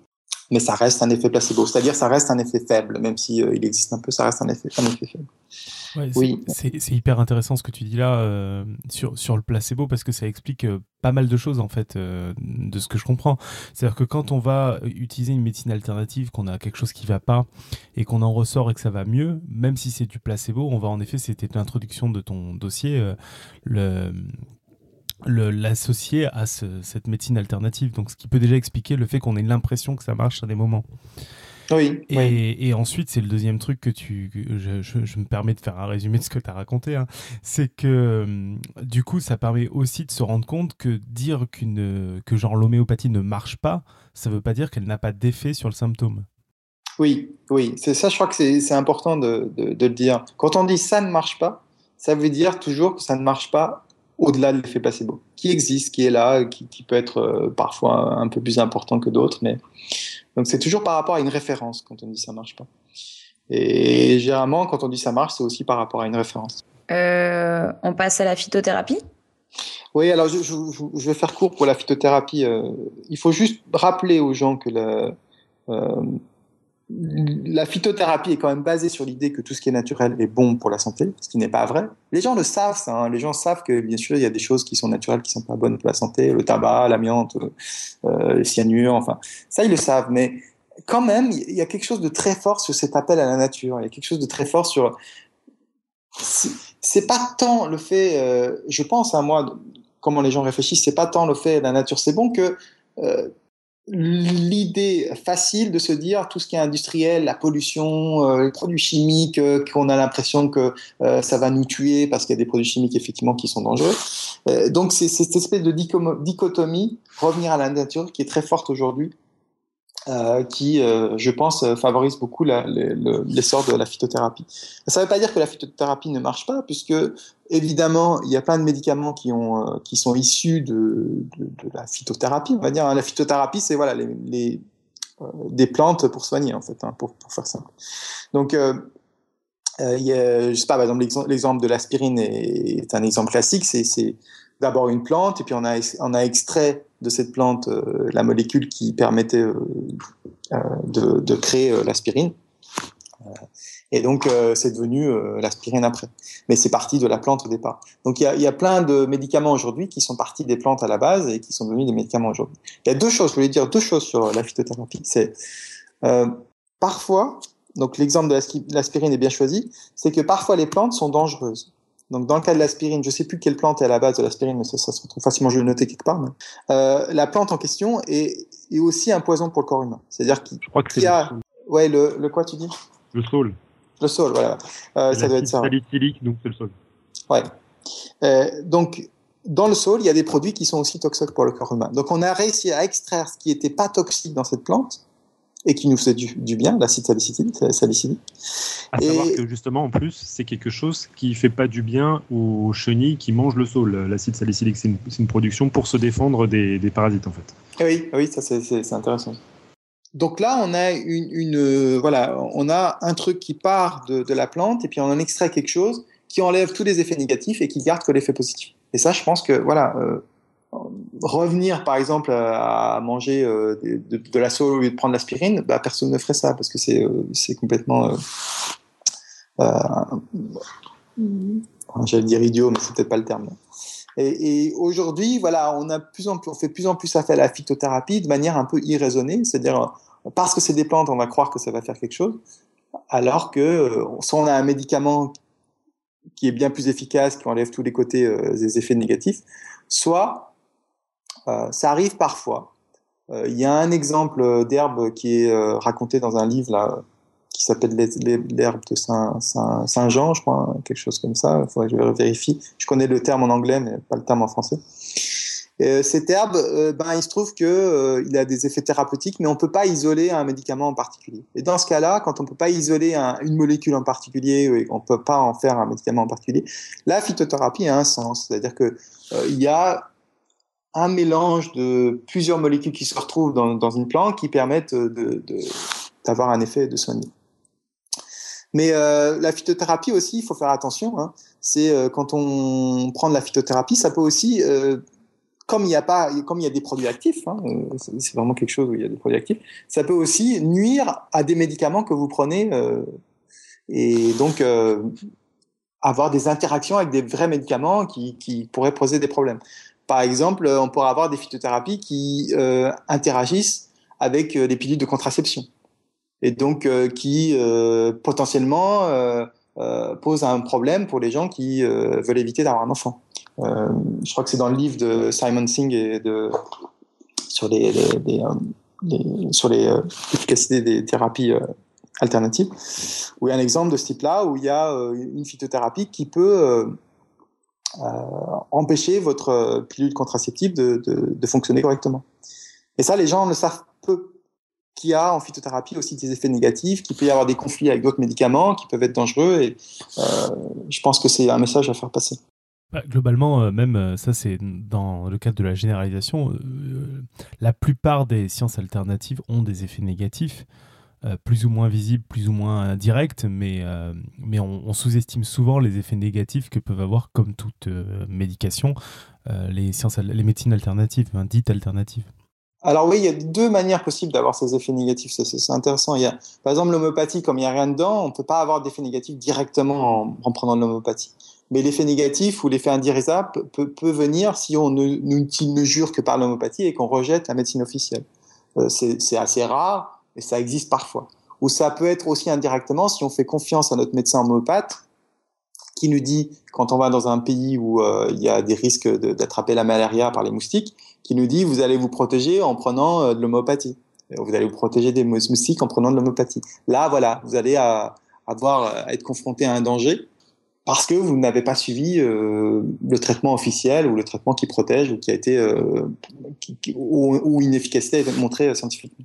Après, par exemple, si on prend l'exemple de la chiropraxie, l'ostéopathie le, ou l'acupuncture, il y a des effets négatifs, mais c'est vrai que si vous allez voir quelqu'un de qui a voilà l'acupuncture en France c'est que des médecins, les ostéopathes ont, ont euh, une formation, etc les, risques sont assez faibles, elles existent, mais elles sont assez faibles. On a déjà retrouvé, par exemple, des aiguilles euh, dans les corps euh, des gens euh, cassés, perforés, même on a déjà perforé des, poumons quand les aiguilles se sont enfoncées trop loin. Donc ça arrive, il y a déjà eu des morts comme ça. C'est souvent des, pour les acupunctures des, des, des aiguilles qui sont pas stérilisées, par exemple. Et donc il y a des cas d'hépatite B, donc c'est peut-être amener des complications quand même désagréables. Ça reste faible. Euh, mais souvent, c'est très décrié par la communauté euh, sceptique. Pourquoi? Parce que c'est toujours le rapport risque-bénéfice qu'on regarde. Si la l'acupuncture n'a quasiment aucun bénéfice En tout cas, au-delà d'un effet placebo. Même s'il y a peu de risque, ça devient quelque chose d'embêtant. D'ailleurs, la balance risque-bénéfice va pencher vers le risque. Et du coup, quand on écoute, euh, par exemple, les partisans des médecines alternatives, ils disent oui, mais vous parlez jamais des effets négatifs en médecine. C'est pas qu'on en parle en médecine officielle. C'est pas qu'on n'en parle pas. C'est que en médecine officielle, la balance risque-bénéfice, il y a des risques, il y a des, des, dégâts, il y a des problèmes, etc. Il faut les dénoncer, il faut faire en sorte que ça, s'améliore, etc. Mais c'est largement sur, dépassé par euh, les bénéfices euh, qu'on peut trouver euh, dans la médecine officielle scientifique basée sur les preuves. Je me, je me fais écho de la chatroom qui tique plusieurs fois sur médecine officielle. Quatre fois en tu vas payer cher là. Donc médecine basée sur les preuves, on va dire. On, remplacera. Il faudra remplacer tout ça au montage. Mm. Au montage, on remplacera par médecine basée sur les preuves. tu voulais nous parler du Reiki aussi? Euh, bah, je crois que j'en ai parlé un petit peu au début, donc. Euh, On passe? Oui, ou ce, qu'on peut dire, c'est que euh, il y a un, exemple historique, c'est donc je sais, oh, je vais pas m'en souvenir. Au 19e siècle, en fait, il y a quelqu'un qui s'appelle Mesmer, qui est peu connu en France, mais un peu plus connu en, Angleterre, parce qu'il y a un mot qui, est dérivé, qui s'appelle mesmerism ou mesmerism, je sais pas comment on dit exactement en anglais, mais qui veut dire envoûter, charmer. Donc ce, terme vient de, de, ce personnage qui s'appelle Mesmer, qui a inventé euh, ce qu'on appelle le magnétisme animal. Et donc à l'époque, euh, quelqu'un d'assez connu a demandé à, des scientifiques de voir si euh, Mesmer avait vraiment euh, des pouvoirs de magnétisme. Et donc ils ont fait un essai assez facile. ils ont mis des gens Mesmer et des gens et ils ont mis un écran derrière Mesmer et les gens et puis ils ont demandé aux gens s'ils ressentaient une énergie venant de Mesmer. Évidemment, quand on a fait l'exemple comme ça en, aveugle, eh ben, quand on disait aux gens qui avaient Mesmer derrière, qui leur faisait du magnétisme, ils ressentaient quelque chose. Quand on disait des gens qui avaient Mesmer derrière, qui faisait du magnétisme, mais qui n'était pas là, ils ressentaient aussi quelque chose. Donc là, ça avait un peu clos le débat à l'époque. Il y a une, un article scientifique qui a été publié aussi euh, sur, euh, euh, cette notion est-ce qu'on peut ressentir l'énergie du corps humain à distance par une jeune fille, c'est la plus jeune fille qui a publié dans, une, dans, un journal scientifique avec comité de lecture. et donc c'est assez drôle de regarder cet article. Je, retrouverai le lien puis je, l'enverrai sur la chatroom. Qui montre aussi qu'on ne peut pas ressentir l'énergie humaine, la présence d'un être humain sans, sans, le voir en fait. Mmh comme peuvent prétendre euh, ceux qui font du Reiki. Euh, alors, on a Topo qui nous a précisé qu'il y avait 280 000 médecins en France en 2013. D'accord, donc 1000 médecins homopathes, ça, me paraît très très peu. Ouais, ça, me semble faible, mais bon. Mais c'est possible. Tant mieux. Euh, ce qu'il ce y a aussi, c'est parce qu'il y a les médecins homopathes, mais il y a des médecins aussi qui ne sont pas homopathes, mais qui prescrivent de l'homopathie. Donc ah oui, oui. Il faudrait faire la différence aussi, faire un sondage euh, voir combien de personnes prescrivent de l'homopathie ou préconisent l'homopathie. Alors après, on avait une question euh, qu'a posée Topo dans la chatroom. Euh, comment répondre aux patients qui ont du mal à trouver des réponses rapidement et claires sur des traitements? Alors, ouais, je, vais peut-être réexpliquer parce qu'en effet, c'était un peu rapide. Donc, en gros, moi, ma... en fait, tout ce genre de débat, ça me, ça me fait toujours réfléchir sur la manière dont on doit euh, ouvrir le dialogue justement avec des gens qui n'ont pas nécessairement les connaissances euh, requises pour pouvoir euh, évaluer si un traitement est bon ou pas, si la, médecine officielle entre guillemets est fiable ou non. En l'occurrence, il y a toujours des, problèmes avec certains aspects de, la médecine, les médicaments qui ne sont pas nécessairement à 100% efficaces, et comment une personne lambda peut arriver à réaliser un crible, pour, pouvoir comprendre un peu de, pour pouvoir choisir au mieux euh, son traitement euh, bah, C'est vraiment une excellente question et euh, je pense qu'on peut y répondre sur deux points. Il y a d'abord que fait le gouvernement? Enfin, que, que C'est un peu le même problème que pour la vaccination et on en avait déjà un peu discuté. C'est-à-dire que si on veut rechercher une information aujourd'hui sur des sites gouvernementaux, gouvernementaux sur une thérapie donnée, c'est extrêmement difficile de trouver. Euh, enfin, même moi qui connais un peu les sites où il faut aller pour trouver l'information, enfin, c'est très très mal fait. Et quand il y a l'information, soit c'est extrêmement simpliste, donc ça va convaincre personne. Enfin, les gens qui se posent un peu des questions, ça va pas du tout les convaincre parce que c'est tellement simpliste que euh, on dit bon bah d'accord, je vais passer à autre chose. Genre par exemple, si on cherche de l'information sur la vaccination, on va voir euh, oui la vaccination c'est bien, avec un petit clip euh, qui avec un petit gus qui saute de joie. c'est voilà, peut-être bien pour des gens qui euh, pour, pour, des collégiens, mais euh, pour des gens qui se posent vraiment une question puis qui ont entendu peut-être un discours qui va à l'encontre euh, d'une certaine thérapie, voilà, c'est pas suffisant. Donc il y a ce gros problème-là qui n'existe pas dans d'autres pays. Par exemple, quand on regarde sur le site, quand on regarde en Angleterre, le site NHS, donc le site de l'hôpital, enfin du système de santé en Angleterre, il y a qu'un site. C'est extrêmement clair il y a des questions euh, très précises avec des réponses euh, très claires. Une bibliographie pour les gens qui veulent aller plus loin avec des citations scientifiques. Enfin, tout est là pour permettre euh, de se faire une idée sans, sans ironie ou sans être dédaigneux. Enfin, voilà, c'est assez, c'est très clair, c'est tout est bien fait. On peut trouver les, réponses à nos questions, la plupart des questions, de manière très, très simple. Pareil aux États-Unis, en fait. Et ça, ça n'existe pas du tout en France. Donc, il y a déjà ce, ce problème-là. Je pense qu'il y a un gros travail à faire là-dessus. Après, euh, la deuxième chose, c'est, euh, ben, a priori, on aimerait dire faites confiance aux médecins, sauf que euh, ben, j'ai l'impression, moi, que la communauté médicale, en tout cas, elle, elle, pas très au fait, justement, des dernières recherches de comment on évalue l'efficacité d'un traitement, dont on a parlé quand même pas mal ce soir ni même au courant de ce que sont les médecines alternatives. Moi, quand j'ai vu mon médecin euh, la première fois, quand je lui ai parlé de l'homéopathie, il m'a dit bah, Je crois que c'est pas très bien évalué l'homéopathie. Alors qu'il y a eu des centaines et des centaines d'études sur l'homéopathie depuis euh, 100 ans. Euh, il y a des méta-analyses, enfin voilà. C'est quand même une, euh, une, thérapie qui a été fortement évaluée. Euh, et donc, on sait quand même, on peut se positionner aujourd'hui. Donc, souvent, ils, ne sont pas au courant ou ils ne s'intéressent pas. Ou, donc, ça, c'est le deuxième problème c'est que les gens ont qui auxquels on pourrait euh, se référer, ben, ils sont pas forcément au courant de la chose. Ça fait deux gros problèmes. Après, il reste ben, la recherche tout seul sur Internet. Euh, mais la recherche tout seul sur Internet, ben, c'est avec tous les risques qu'il y a, quand on ne sait pas très bien où il faut chercher, quand on ne serait pas très bien, quand on n'est pas très au fait de ce qu'on appelle les biais de confirmation, ou quand on n'a pas lu, par exemple, des sociologues comme Gérald Bronner, qui explique très bien comment euh, Internet peut euh, nous euh, informés de façon complètement erronée, bah, ça devient difficile de naviguer. Donc, si vous voulez aller sur Internet, moi je conseille toujours aux gens de commencer par Wikipédia. si vous avez les capacités, commencer par Wikipédia anglais, ce sera toujours beaucoup mieux que le Wikipédia français, surtout sur les sujets de type médecine alternative. Alors là, vous verrez vraiment il y a une différence entre traitement de ce qu'il y a en anglais et de ce qu'il y a en français. Pourquoi il y a une différence? Parce que tout simplement, il y a beaucoup plus de personnes qui vérifient ce qui est écrit en anglais que la communauté anglophone est beaucoup plus grande, que ceux qui vérifient euh, ce qui est écrit en français. Donc généralement, vous allez avoir des choses plus fiables en anglais ou plus décisives euh, en anglais qu'en français.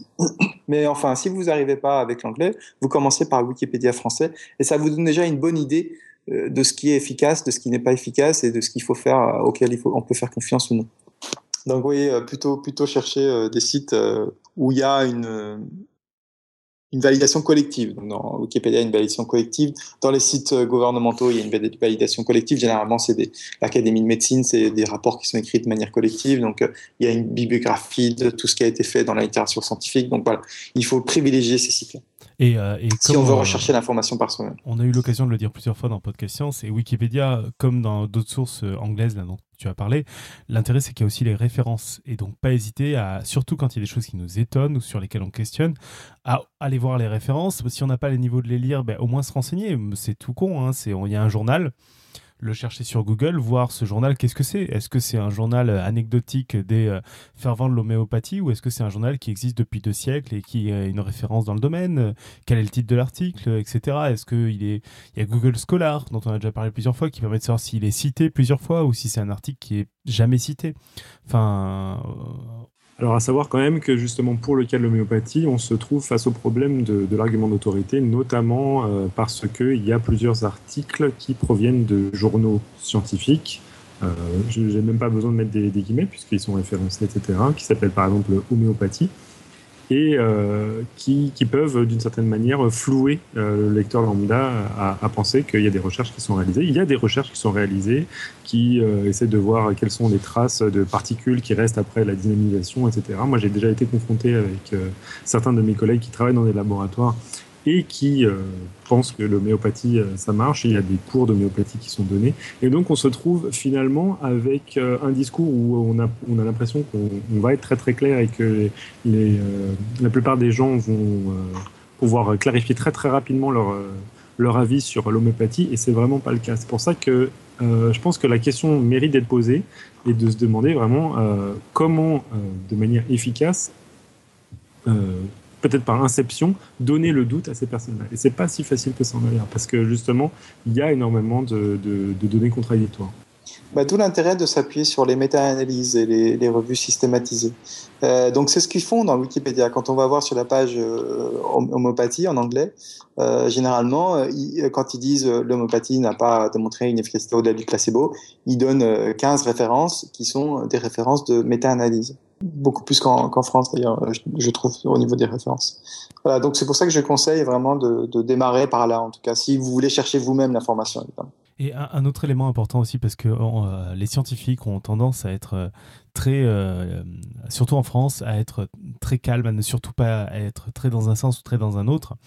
Il y, a une autre chose assez claire avec la avec, j'ai envie de dire, toutes les médecines alternatives, et je laisserai Nima me contredire si c'est pas le cas, c'est que aujourd'hui, si on en parle de médecine alternative, c'est qu'aucune de ces médecines, de ces thérapies, n'a été prouvée être le meilleur traitement pour un problème. C'est-à-dire que là, les débats qui se font à savoir si c'est mieux que le placebo ou quoi, c'est savoir si, ça, si c'est un peu mieux, si ça va mieux. Mais aujourd'hui, il n'y a aucun des cas où ce serait la, la meilleure alternative, le meilleur traitement. quoi. C'est vraiment dire oui, bon, ça sert pas à rien, mais on en est très loin de dire euh, c'est le meilleur traitement ou c'est un remède le plus efficace pour tel problème, même très spécifique. Je sais pas, le grattement de nez derrière. Enfin voilà, c'est ça aussi, c'est que si c'est compliqué à trouver, d'avoir des informations, etc., c'est aussi parce qu'il n'y a pas de résultats aussi flagrants, euh, quelle que soit la médecine alternative considérée. Oui, il y, a un phénomène qui est très, euh, très intéressant sur les... Enfin, intéressant, c'est peut-être pas le terme, mais caractéristique en tout cas euh, pour les médecines alternatives, c'est que généralement on se rend compte que plus la méthodologie est rigoureuse, donc scientifiquement en tout cas, moins l'effet est important. Donc ça, ça s'observe très bien sur l'acupuncture, ça s'observe très bien sur l'homéopathie. C'est plus l'expérience est bien menée, bien faite, suivant les critères euh, qui sont dégagés par la communauté scientifique, et moins l'effet est grand. Et ça, ça on l'observe que euh, dans, les médecines alternatives. Ça, c'est un bon critère pour savoir si euh, on va vers quelque chose qui va montrer une efficacité ou non. Alan, tu avais une checklist info intox pour Nima? Ouais, à laquelle tu as le droit de répondre super rapidement par oui ou par non. Euh, on avait une question. par je sais pas, parce qu'on est aussi dans un podcast, on n'est pas dans une émission de télé, donc tu as le droit de dire que tu sais pas. J'essaie juste de dire que tu n'es pas obligé de prendre une heure par réponse. Euh, on a une, réponse, une question de GPIF dans la chatroom qui demande si on compte la psychanalyse euh, dans les médecines alternatives. Ouais, je suis passé une question un peu vache. je ne sais pas s'il se présente comme une médecine alternative. il se présente quand même comme une thérapie. Après, on rentre dans le champ de, de, la psychologie et des. Je ne sais pas comment il se présente. Si, en, tout cas, les, les, gens, quand ils sont malades, quand on parle de maladie, ils vont, ils, vont pas, ils vont pas aller voir un psychanalyste. Ils vont aller voir un médecin. Euh, donc, je pense qu'on c'est un peu en dehors. Euh, par contre, si on met dans maladie euh, tout ce qui est troubles mentaux, euh, désespoir et ces formes-là, alors oui, on peut les mettre dans la médecine alternative parce que effectivement, il n'y a pas pour l'instant, enfin pour l'instant, la psychanalyse n'a pas démontré une efficacité sur les choses qu'elle prétend soigner. Okay. Scientifiquement en tout cas. Mais elle, elle, elle, est très peu évaluée parce qu'ils sont, ils refusent euh, par, par, philosophiquement quasiment euh, d'évaluation. Ça rend difficile euh, la validation scientifique de la psychanalyse. Ok, next. Ayurveda. Euh, le... Alors, je, je connais pas très très bien. Euh, tout ce que je sais et ce que je peux dire aux gens, c'est méfiez-vous. On a régulièrement montré, bon, au-delà du fait qu'on n'a pas montré une efficacité scientifique, euh, il y a des, articles qui le montrent. Mais on a surtout montré que ça pouvait être dangereux parce qu'il y a dans les produits ayurvédiques des, on a retrouvé beaucoup de métaux lourds dans des produits qui viennent d'Inde, donc des métaux lourds qui peuvent être dangereux. donc méfiez-vous des produits que vous achetez sur Internet qui proviendraient de ces pays-là. Ça peut être dangereux pour vous. Ok, l'iridologie, tu sais ce que c'est? Euh, non, mais c'est, je crois que c'est, pas un truc euh, nettoyer le côlon et tout ça là, c'est ça? Non, non, non, ça c'est pour plus tard. Alors ah, l'iridologie, ouais, euh, ça consiste à poser un diagnostic en regardant la forme de l'iris de l'œil. Ah oui, non, ça je connaissais pas. Donc, en, bon scientifique, je dirais, je sais pas. En, mauvais scientifique, je dirais, c'est, des conneries. voilà. J'aime bien la, Tiens, un, autre indice sur des, euh, sur des médecines alternatives, c'est une anecdote, hein, mais qui vient toujours du même bouquin, c'est que je crois que pour l'homéopathie et, aussi pour euh, la chiropraxie, euh, ils ont fait des tests où ils ont vu que pour une, un même patient, ben, les, les, différents médecins entre guillemets rencontrés n'arrivaient pas à se mettre d'accord sur le diagnostic et sur ce qu'il fallait faire. Quoi. Ce, qui, ce qui est un peu problématique quand on essaie de proposer une thérapie. Quoi. Ok, allez, on a gardé la suivante pour, pour maintenant. L'irrigation du côlon. ah oui. Euh... du côlon? Ouais. Euh, je, pense que parfois c'est utilisé euh, en médecine, tu vois. Euh, j'imagine que pour, pour faire des lavements, enfin c'est. Après, je pense qu'il y a des gens qui utilisent ça pour soigner tout et n'importe quoi. Mais il me semble qu'à la base, c'est quelque chose de pour nettoyer les selles, peut-être avant de faire une opération. Ou, enfin, j'imagine qu'il y a des des cas où ça doit s'utiliser pour des bonnes raisons. Ouais, Justement, pour illustrer, moi, le, je trouve le, là l'aspect intéressant pour, euh, pour voir comment le, public peut être confus vis-à-vis de tel ou tel traitement, c'est qu'on parle là euh, en, rigolant de, de, lavement, etc. Et euh, plus tard, on leur proposera de la transfusion euh, fécale en leur disant si si si ça marche et euh, que ça va avoir un, effet extrêmement important. Donc il faut, faut s'imaginer un tout petit peu pour un, pour un profane, un néophyte, ce que ça peut ressembler de, de recevoir ces informations en pleine tête. Quoi. Je sais pas si vous voyez un petit peu le, ouais, bien sûr. le paradoxe euh, apparent qu'il peut y avoir. Ça, écoute, on est tranquille sur Podcast Science parce que on, avait traité de, de, du transplant fécal. Euh, c'est comme ça qu'on appelle transplant Non, de la transplantation. Non, tu dis, euh, j'ai dit transfusion, mais c'est pas ça, mais euh, c'est bien la transplantation fécale. Ouais. En fait, je crois que ça, c'est un, problème un peu plus complexe, c'est-à-dire, parfois les gens ils disent, mais votre science, c'est sympa, mais moi, je m'en fiche de ce que dit la science. Moi, j'essaye. j'essaye cette thérapie, je, me sens bien et puis c'est tout. Enfin, je, vous emmerde, vous avez qu'à dire ce que vous voulez. Moi, moi ce que je vis, c'est important. Pardon pour les gros mots. Euh, ce que je vis, euh, voilà, c'est euh, c'est ce que je ressens et c'est ce que je veux faire. C'est très bien, les, les, les gens ont, ont, le choix, mais et ils peuvent effectivement utiliser n'importe quelle thérapie qu'ils veulent.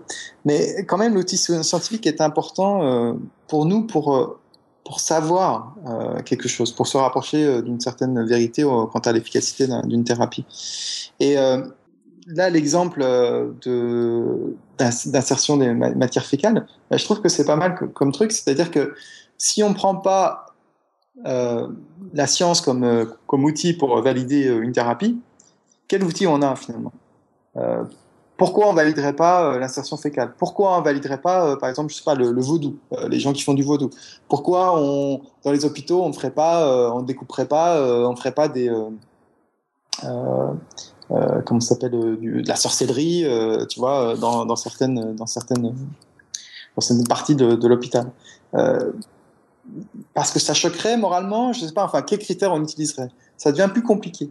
Et, je, pense que voilà, le, le, critère scientifique se justifie de ce point de vue-là, en fait. Pourquoi utiliser la science pour démontrer une certaine efficacité? Bah, Parce que c'est la meilleure outil qu'on a, le meilleur outil qu'on a aujourd'hui pour évaluer cette efficacité. Et si on n'a pas ce critère-là, bah, ça laisse la porte ouverte à n'importe quelle euh, théorie, n'importe quelle euh, thérapie, n'importe quel euh, des plus sensé au plus délirant. Ouais, c'est ça. C'est pour ça que je me sens tranquille pour, pour, passer en revue cette liste, même de manière un petit peu ironique. La transplantation fécale est aussi hyper intéressante pour voir que même des idées bizarres peuvent être vraiment prises en compte par les scientifiques s'il y, a des, s'il y a des résultats qui sont observés. Exactement. Pour ton information, Nima, sur la transplantation fécale, il y a des résultats. Donc, il y a des, papiers à comité de lecture. C'est une, une, technique assez prometteuse dans, dans certains cas, ce qui n'est bien entendu pas du tout le cas de, de l'irrigation du côlon qui est, qui est prônée par certains, euh, je ne sais même pas comment dire, thérapeutes alternatifs euh, pour, pour nettoyer des toxines, purifier le corps ou des, choses comme ça. D'accord. Voilà. OK. Rapidement, la kinésiologie euh, bon, je connais pas. D'accord. Euh, ouais. Il y, a, y, a plusieurs trucs de kinésiologie, non? Euh, Parce que kinésiologie, c'est juste, c'est pas les mouvements du corps humain, non? C'est pas ça? Euh, oui, en, anglais, il y a deux types de kinésiologie, dont, dont l'une euh, a fait ses preuves et l'autre pas. c'est vrai. En, français, quand on parle de kinésiologie en général, c'est une des deux, et c'est celle qui est pseudo-scientifique. D'accord. C'est là qu'on fait euh, réagir ton corps, genre on te fout des antibiotiques dans la main et puis on appuie sur ton épaule pour voir si ta main résiste. C'est comme ça qu'on sait si, euh, si l'antibiotique qu'on te prescrit est le bon ou pas. D'accord. Voilà. J'ai assisté à, ce rituel chez un médecin. C'est un peu effrayant. Euh, sinon, le, la médecine traditionnelle chinoise, genre le qi, les méridiens, tout ça. Info, un tox Ben, oui, bah, un tox en fait, euh, c'est finalement c'est assez proche de l'acupuncture. Hein. Euh, L'idée de base avec euh, les méridiens, avec l'énergie qui circule.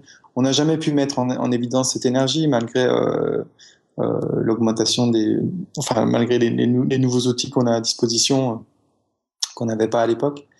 Et en plus, comme comme je l'ai dit, finalement, non seulement le mécanisme n'a pas été démontré scientifiquement, mais en plus les effets sont pas là. Et, en plus, c'est pas dit que ce soit chinois. En plus, c'est pas dit que ce soit chinois. C'est-à-dire que l'acupuncture, je crois qu'on a trouvé des, traces d'acupuncture très très vieilles, euh, enfin qu'on croit être de l'acupuncture en Europe. Et ça laisserait croire que en fait l'acupuncture vient à la base d'Europe et serait pas du tout d'origine chinoise à la base, quoi. Oui, et puis comme je t'ai dit, c'est assez proche euh, finalement. Il y a beaucoup de textes qui montrent des liens avec la, saignée. Donc il est fort possible que tout ça c'est parti de, de, des mêmes idées et puis ça c'est euh, un petit peu euh, comme un arbre. il y a eu des branches qui sont parties d'un côté et de l'autre et on a eu d'un côté la saignée et de l'autre l'acupuncture. Comme l'arbre de l'évolution, c'est ça? Juste pour ah bah, l'évolution, c'est pas vraiment un arbre, mais. je sais, c'était pour faire réagir. D'accord. Oui, ça, c'est la, fausse image qu'on a d'évolution, mais, mais c'est pas un arbre. C'est plutôt des buissons, si j'ai bien compris. Exactement. Euh, la naturopathie, un faux ou un tox? Ben, Je crois que c'est. Ça, il est assez tard là, on peut se lâcher un peu. Hein. la, naturopathie, c'est ce qu'il y a de pire, je crois, dans les médecines alternatives. C'est-à-dire, c'est un condensé de toutes les médecines alternatives. C'est les naturopathes ils, n'ont jamais d'éducation scientifique, contrairement, par exemple, à bah, ceux qui font médecine puis qui font homéopathe puis ou acupuncteur, ou alors même les ostéopathes qui suivent quand même un cursus euh, plus ou moins scientifique. Euh, euh les naturopathes, c'est vraiment, euh, voilà, là, on n'est que dans les médecines alternatives. Ils, n'ont quasiment aucune connaissance scientifique euh, sur le corps humain, etc. Et ils se basent que sur les médecines alternatives pour soigner les gens. Donc là, ça devient vraiment quasiment un dogme, mais enfin, c'est un dogme, mais ça, peut devenir dangereux. Mais là, je, vais, je vais en fâcher plus d'un en disant des trucs comme ça. Oh, on a, l'habitude, il n'y a pas de souci. euh, L'ostéopathie, ça c'est une question de GPIF dans la chatroom. Est-ce que c'est bon ou pas? Parce que parce qu'il doit y aller, il va aller se faire soigner, mais il n'a pas envie de trahir la science. Alors c'est toujours difficile de dire c'est bon ou pas. Euh, euh, en tout cas, on sait que certaines choses dans l'ostéopathie sont euh, pas, pas fondé. Euh, voilà, il y a l'ostéopathie crânienne euh, dont je parlais.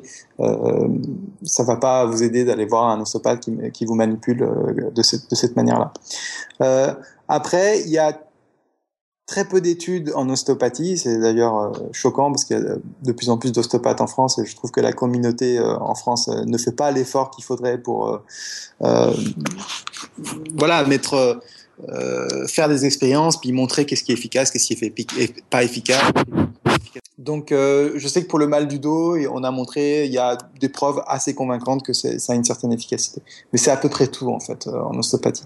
Il y a beaucoup de choses qui sont dites sur les bébés, sur l'asthme, sur, enfin, quasiment plein de, plein de maladies qu'on peut, qu'on peut avoir dans la vie de tous les jours. Mais il y a très peu d'études qui sont faites et très peu de preuves, preuves pour une efficacité donnée. Ok, on avait une question de Kyoku euh, qui demandait à un moment si l'homéopathie et la phytothérapie euh, sont, la même chose. Tu as, répondu là-dessus, je crois que c'est bon. Après, il demandait si l'homéopathie ne fait pas de l'ombre à la phytothérapie, qui est peut-être, elle, plus testable et plus justifiable. Je ne sais pas s'il y a tant de gens que ça qui confondent homéopathie et phytothérapie. C'est possible. S'ils font de l'ombre, euh, c'est certainement parce que voilà, il y a, une, présence forte de Boiron euh, donc euh, en France. Et j'imagine que Boiron a quand même voilà, c'est les, premiers vendeurs d'homéopathie. Donc c'est un lobby qui est très fort et qui fait que l'homéopathie est très utilisée en France. Je pense que ce serait plus un problème lié à ça qu'un problème autre. Ok. En Suisse, on a, quelque chose qui s'appelle le secret. Je ne sais pas si c'est une spécialité locale ou si vous connaissez ça en France aussi. C'est des guérisseurs qui ont, sont pas juste comme des magnétiseurs parce qu'ils peuvent travailler à distance. Genre, ils, guérissent par téléphone. Euh, et puis on dit qu'ils ont le secret. Personne ne sait très bien ce que c'est que ce secret, évidemment. Leurs services sont gratuits, donc ils, arguent en général quand on essaie de les attaquer du fait qu'ils se font pas du tout de fric avec, euh, avec ça. Au contraire, c'est très généreux. Euh, on les appelle quand on a une verrue ou une plaie qui cicatrise pas, et on trouve leur numéro dans les salles d'attente des hôpitaux. J'avais vu un reportage à, la télé suisse donc il y, a, quelques années qui montrait que le service des grands brûlés de l'hôpital universitaire de Lausanne, le CHUV, euh, leur envoyait les cas les plus désespérés je ne sais pas si c'est toujours d'actualité. Hein, le reportage date d'il y, a une dizaine d'années. Tu as, un avis là-dessus? Bah, C'est ce qu'on appelle, je crois, les rebouteux en France, en fait. C'est un peu le même principe. Donc, il y a, ou les coupeurs de feu, je crois, euh, particulièrement dans le cas des brûlures. Donc, c'est des gens qui euh, sont généralement euh, vont faire une prière au téléphone pour vous et, et prétendent avoir un effet donc à distance sur vous j'avais j'avais lu des choses euh, chez nos, nos, copains de Grenoble. Il y a euh, une, un laboratoire à Grenoble qui s'appelle le Cortex. Cortex, euh, mené par Richard, mon voisin, qui a fait beaucoup de choses sur les médecines alternatives aussi. Vous trouverez plein d'infos sur leur site sur les médecines alternatives ou des, conférences que Richard a données peuvent aussi se retrouver sur Internet. Vous pouvez les regarder aussi. Et donc, dans une de ces conférences, il expliquait que les rebouteux, en fait, euh, pourquoi on croyait à leur, euh, efficacité? C'est surtout un problème de corrélation-causalité. Donc, on en a un peu parlé au début, c'est-à-dire, euh, vous allez appeler le rebouteux, le, coupeur de feu, il va vous faire une prière, vous allez aller mieux. vous allez associer le fait que vous allez mieux au coup de téléphone. Mais le raisonnement était plus intéressant que ça. Il disait, généralement, quand vous appelez, quand vous, vous êtes brûlé ou vous appelez un coupeur de feu, c'est que votre brûlure n'est pas si importante que ça. Sinon, vous serez déjà à l'hôpital, ou vous êtes à moitié mort, ou vous n'allez pas forcément penser à aller prendre un téléphone. Et des brûlures qui peuvent être très euh, impressionnantes, mais euh, qui ne sont pas très profondes. Et généralement, les brûlures qui ne sont euh, pas très profondes, c'est celles qui font le, plus mal, contrairement à ce qu'on pourrait penser, parce que les terminaisons nerveuses ne sont pas complètement cramées. Donc, euh, contrairement à ce qu'on pourrait penser, les brûlures très profondes vont nous faire moins mal que des, grosses brûlures, mais euh, pas très profondes. Et donc, euh, il se trouve apparemment, d'après ce que disait Richard, mon voisin, dans cette conférence, que quand on se brûle de manière peu profonde, eh ben, la douleur chute au bout de 40-45 minutes, naturellement. Et donc, comme c'est le temps qu'il vous faut pour appeler un rebouteux pour qu'il fasse une prière, et vous allez forcément faire le lien entre euh, le fait que vous avez appelé et le mmh. fait que vous allez mieux. Donc ce serait euh, des phénomènes de ce type-là, des, des, problèmes de, de biais cognitifs, confondre corrélation et causalité, qui expliqueraient le succès des, des coupeurs de feu. Je, voudrais rebondir juste sur un truc euh, qu'a dit Alan là, sur, le, sur le secret. je ne connais pas du tout en France, hein, pour info. Euh, je suis pas sûr que ça existe chez nous, donc à part sous le nom de robuteux, etc. C'est sur le fait que tu disais, euh, ils se défendent en disant on prend pas d'argent et donc euh, on fait pas ça pour l'argent. C'est peut-être un truc sur lequel euh, Nima a pas assez insisté, mais sur plein de sciences alternatives, peut-être que l'homéopathie est un peu à part. Il y a les gens qui la prescrivent, il y en a la plupart qui sont de bonne, de bonne foi en fait, qui croient sincèrement à, l'efficacité de leur science. Quoi. Ah oui, tu as tout à fait raison. Il y a euh, c'est très rare les, gens qui sont des, véritables escrocs et qui savent ce qu'ils font euh, n'a aucune efficacité et qui cherchent simplement à, à escroquer des gens. Ça, c'est très rare. La, plupart des gens sont passionnés.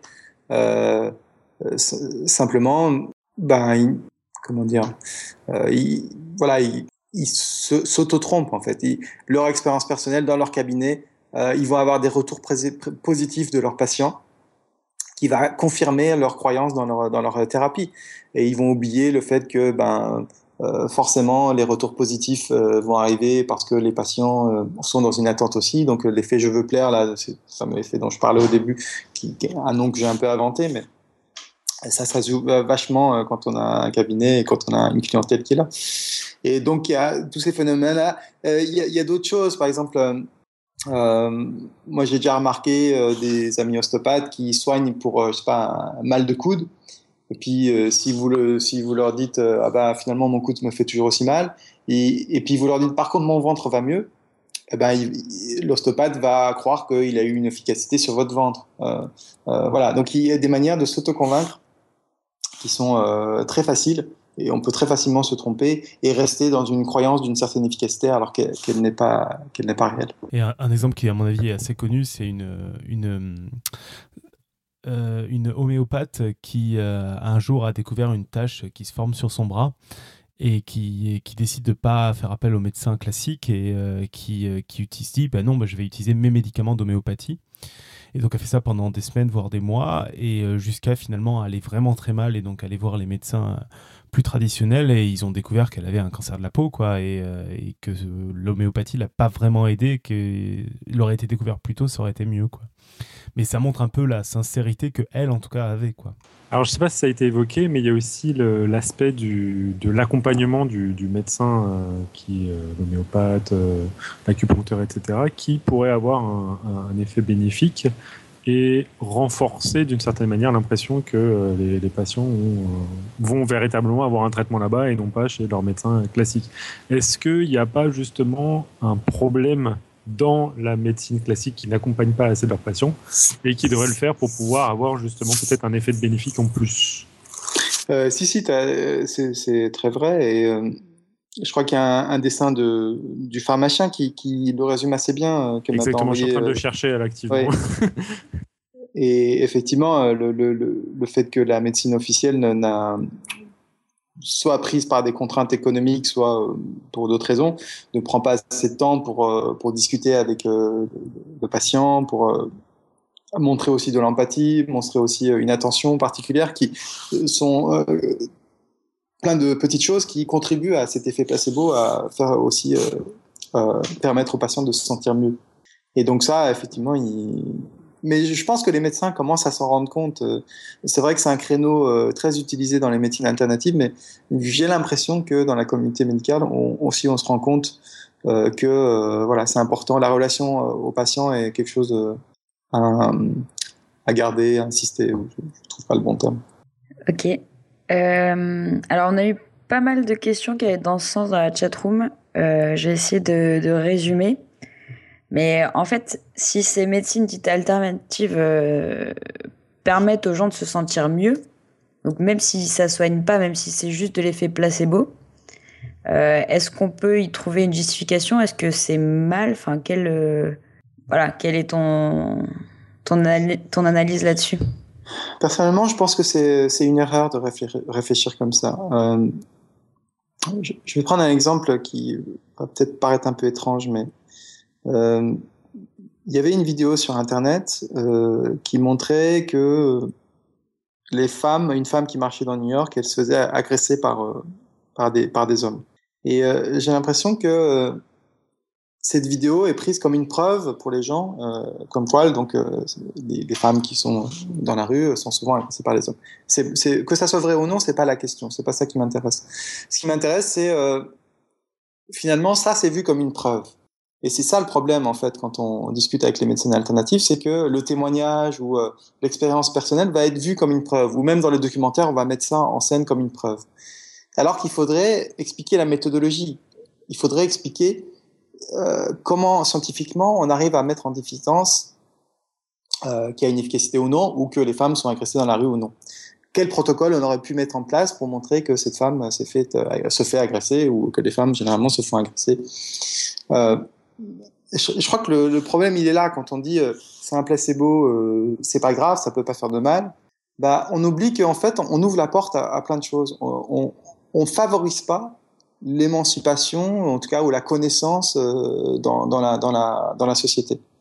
C'est pas tant de problème que ça, que ça va faire du mal euh, aux gens, parce que c'est vrai que la plupart du temps, euh, ça, ça va pas faire de mal, mais c'est propager une idéologie qui potentiellement peut être dangereuse derrière. C'est ça, c'est ça qui me, qui, qui, me gêne avec cet argument de dire euh, une pile euh, que je donne de l'homopathie. Je sais que ça marche pas, mais je donne de l'homopathie à mon enfant et puis euh, quand il a un petit bobo.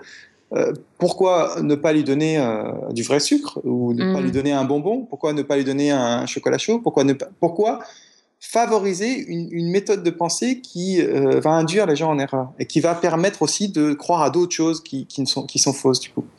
Euh, je pense que si on veut favoriser l'effet placebo, eh ben on peut le faire sans toute cette attirail euh, euh, qui, est en dehors de, de, la science aujourd'hui. Puis de, de, mensonges quand même. Oui, c'est ça. Et de, mensonges aussi. Avec c'est une industrie du mensonge. C'est même pas juste. sur plein de médecines alternatives, on peut imaginer des mensonges ponctuels. Là, on est dans une industrie du mensonge pour l'homéopathie. Puis moi, ce que je trouve quand même assez marrant, si on peut appeler ça marrant, c'est que les gens qui, qui enfin, ils, peuvent être attirés par l'homéopathie, ils ont souvent le, la phobie un peu de, des laboratoires euh, pharmaceutiques. Genre, c'est un gros lobby. Alors que Boiron, c'est, enfin, un gros lobby au même titre, quoi. Et tu sais, sur, euh, parce que j'ai vu Ariane qui réagissait sur la chatroom euh, quand je disais ça peut pas faire de mal. C'est pas tout à fait ce que je disais, je me suis peut-être mal exprimé. Donc ça peut faire du mal soit directement, soit indirectement on en a déjà parlé. Mais c'est surtout le rapport risque-bénéfice. Hein. J'aimerais revenir parce que, par exemple, il y a le site là que Ariane a envoyé qui, s'appelle What's, the Harm, qui ressent, euh, euh, récapitule euh, tous les cas qui sont connus de gens qui soit sont morts, soit ont, eu des, des, accidents tragiques du fait qu'ils se sont tournés vers les médecines alternatives. en fait, on pourrait faire un site pareil pour les médecines euh, basé sur les preuves, hein, je, fais attention, sur la médecine basée sur les preuves. On pourrait faire un site pareil en, montrant tous les cas de, personnes qui sont mortes par euh, des opérations par euh, des médecins qui n'ont pas pu les soigner, etc.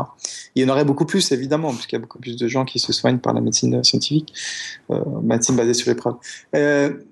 mais encore une fois, c'est le rapport risque-bénéfice qui est important. C'est-à-dire qu'aujourd'hui, les médecines alternatives n'apportant quasiment aucun bénéfice pour la plupart, euh, le moindre petit risque, c'est déjà trop. Voilà, je pense qu'il faut insister sur cette idée-là. Ouais, ouais t'as raison. Et bisous. J'ai une question là, qui m'est arrivée justement en évoquant ce, fameux euh, euh, cet accouchement là qui était traité avec l'homéopathie. C'est quel est ton avis sur l'hypnose? Alors l'hypnose, en fait, j'avais fait un article là-dessus euh, ah exact.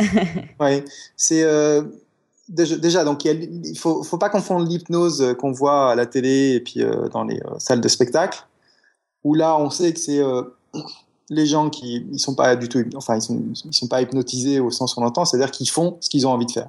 Donc les gens qui sont sur la salle de spectacle et puis qui font euh, qui oublient un mot, qui font le, cochon, qui euh, sautent dans tous les sens, ou qui se mettent à poil. C'est, ils ont décidé de le faire, ils se mettent en scène, ils savent que c'est un spectacle, donc ils écoutent volontairement ce que dit euh, l'hypnotiseur, et même s'ils prétendent euh, après coup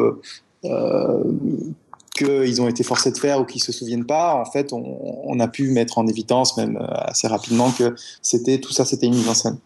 Euh, par contre, il y a vraiment un phénomène, il y a vraiment un, état hypnotique qui semble exister. Euh, euh, on arrive ça à mettre ça en évidence euh, de, manière scientifique. Il y a quelque chose, il y a un état hypnotique qui qui existe et c'est un peu la même chose quand vous quand on conduit en voiture et qu'on rentre en, sur un trajet connu. Euh, le temps passe très vite, on, on conduit quasiment sans réfléchir on arrive à la maison et bah voilà, vous, avez euh, ressenti quelque chose de similaire à un état hypnotique, c'est-à-dire vous êtes concentré euh, sur un quelque chose de manière très importante et vous oubliez un peu tout le reste. Ça se rapproche un peu de cet état-là. Euh, mais par contre, tout ce qu'il y a autour de l'hypnose, c'est-à-dire euh, ça peut soigner plein de choses, euh, finalement, ça soigne très peu de choses.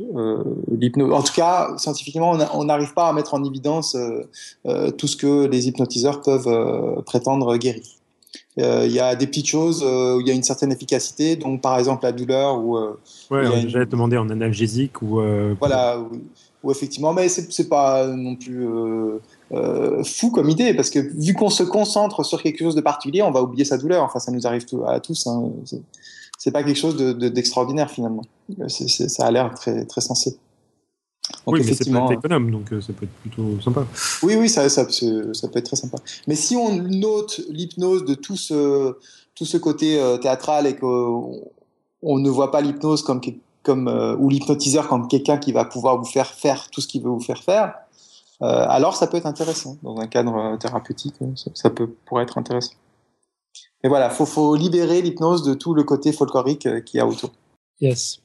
Euh, on a une question de, je sais pas comment il faut dire pour pas me faire engueuler, je sais pas si c'est Xiv ou 14 ou XIV dans la chatroom, euh, qui demande est les MDR C'est croix bâton V. Ah oui, croix bâton V, c'est ça. tu, tu, tu, vois ce que c'est les MDR Les MDR, mort de rire? Pardon. Euh, EMDR, c'est pas les trucs avec les yeux, je sais pas quoi là C'est ça, ouais. Bah, il me semble, je, je connais pas très bien, il me semble qu'il y a une certaine efficacité, non euh, Je sais pas. Ouais, je, viens de regarder sur Wikipédia, apparemment il y a quelque chose. Dans la version anglaise de Wikipédia, mais j'ai pas eu le temps de, de, regarder les sources. Mais ouais, apparemment ça entre pas dans les, dans, les pseudo-sciences. Il y aurait des résultats euh, testables. En tout cas, ça fait partie, je crois, de, de ce qu'on appelle la psychologie euh, cognitive, il me semble, des méthodes utilisées. Mais oui, non, je ne connais pas très bien, je ne vais pas me prononcer. Ok. On a encore un petit peu de temps là où il faut qu'on qu'on abrège? Tu avais dit que tu voulais pas faire une émission trop longue, mais évidemment, on aurait des tonnes de questions à te poser encore. Je crois, je crois que c'est foutu là. Vas-y, hein, je, je, t'écoute. Ok. Euh, moi, je voulais te demander de nous dire un mot sur les toxines. Tout le monde veut nous nettoyer de nos toxines. C'est quoi les toxines? Euh, Bon, finalement, on va peut-être arrêter l'émission là. euh, parce que les toxines, je crois qu'il faut aller voir le pharmacien, il avait fait un, très bon sujet là-dessus. Mm-hmm. Euh, et moi, les toxines, je me suis jamais renseigné dessus. Ah, je sais simplement, mais bon, comme je me suis jamais renseigné dessus, c'est un peu parler dans le vide, mais je sais simplement que c'est un, un, terme générique qui est utilisé euh, pour faire, euh, qui fait un peu peur aux gens, parce que c'est toxine, généralement, on imagine quelque chose de, de mal. Mais quelle toxine, où, comment, pourquoi, etc. Et comment on les enlève, ça, c'est euh, euh, c'est généralement euh, tellement flou qu'il n'y a rien derrière. Et c'est même tellement flou qu'il y a eu des trucs, des, appareils en, Angleterre, ça, fait un peu scandale, où on détoxifiait par les pieds. Donc on, on posait les pieds dans, dans une bassine d'eau où il y avait des électrodes dedans, et puis un courant qui passait là-dedans. Et puis au bout d'un moment, l'eau devenait totalement noire et dégueulasse. Et donc, euh, euh, l'idée, c'était que les toxines étaient sorties de vos pieds euh, pour salir l'eau. Et donc, il y a une vidéo, très rigolote d'un journaliste médecin qui s'appelle Ben Goldacre, en, anglais, qui a écrit aussi des livres qui sont très sympas à lire, où il met une poupée Barbie dans ce détoxificateur. donc les, pieds de la poupée Barbie trempent dans l'eau, et au bout de quelques heures, l'eau est complètement noire, c'est évidemment Barbie qui avait perdu toutes ses toxines. Donc ça, ça, ça, fait rire tout le monde et tout le monde s'est rendu compte que ce, cet appareil, c'était une grosse arnaque. Euh, très bon. J'avais pas vu ça. Euh, c'est dans un de ses livres, Ben Goldekar que euh, Non, c'est une petite vidéo qu'il avait mis sur son blog. Euh, c'est à pouvoir retrouver ça. De l'émission.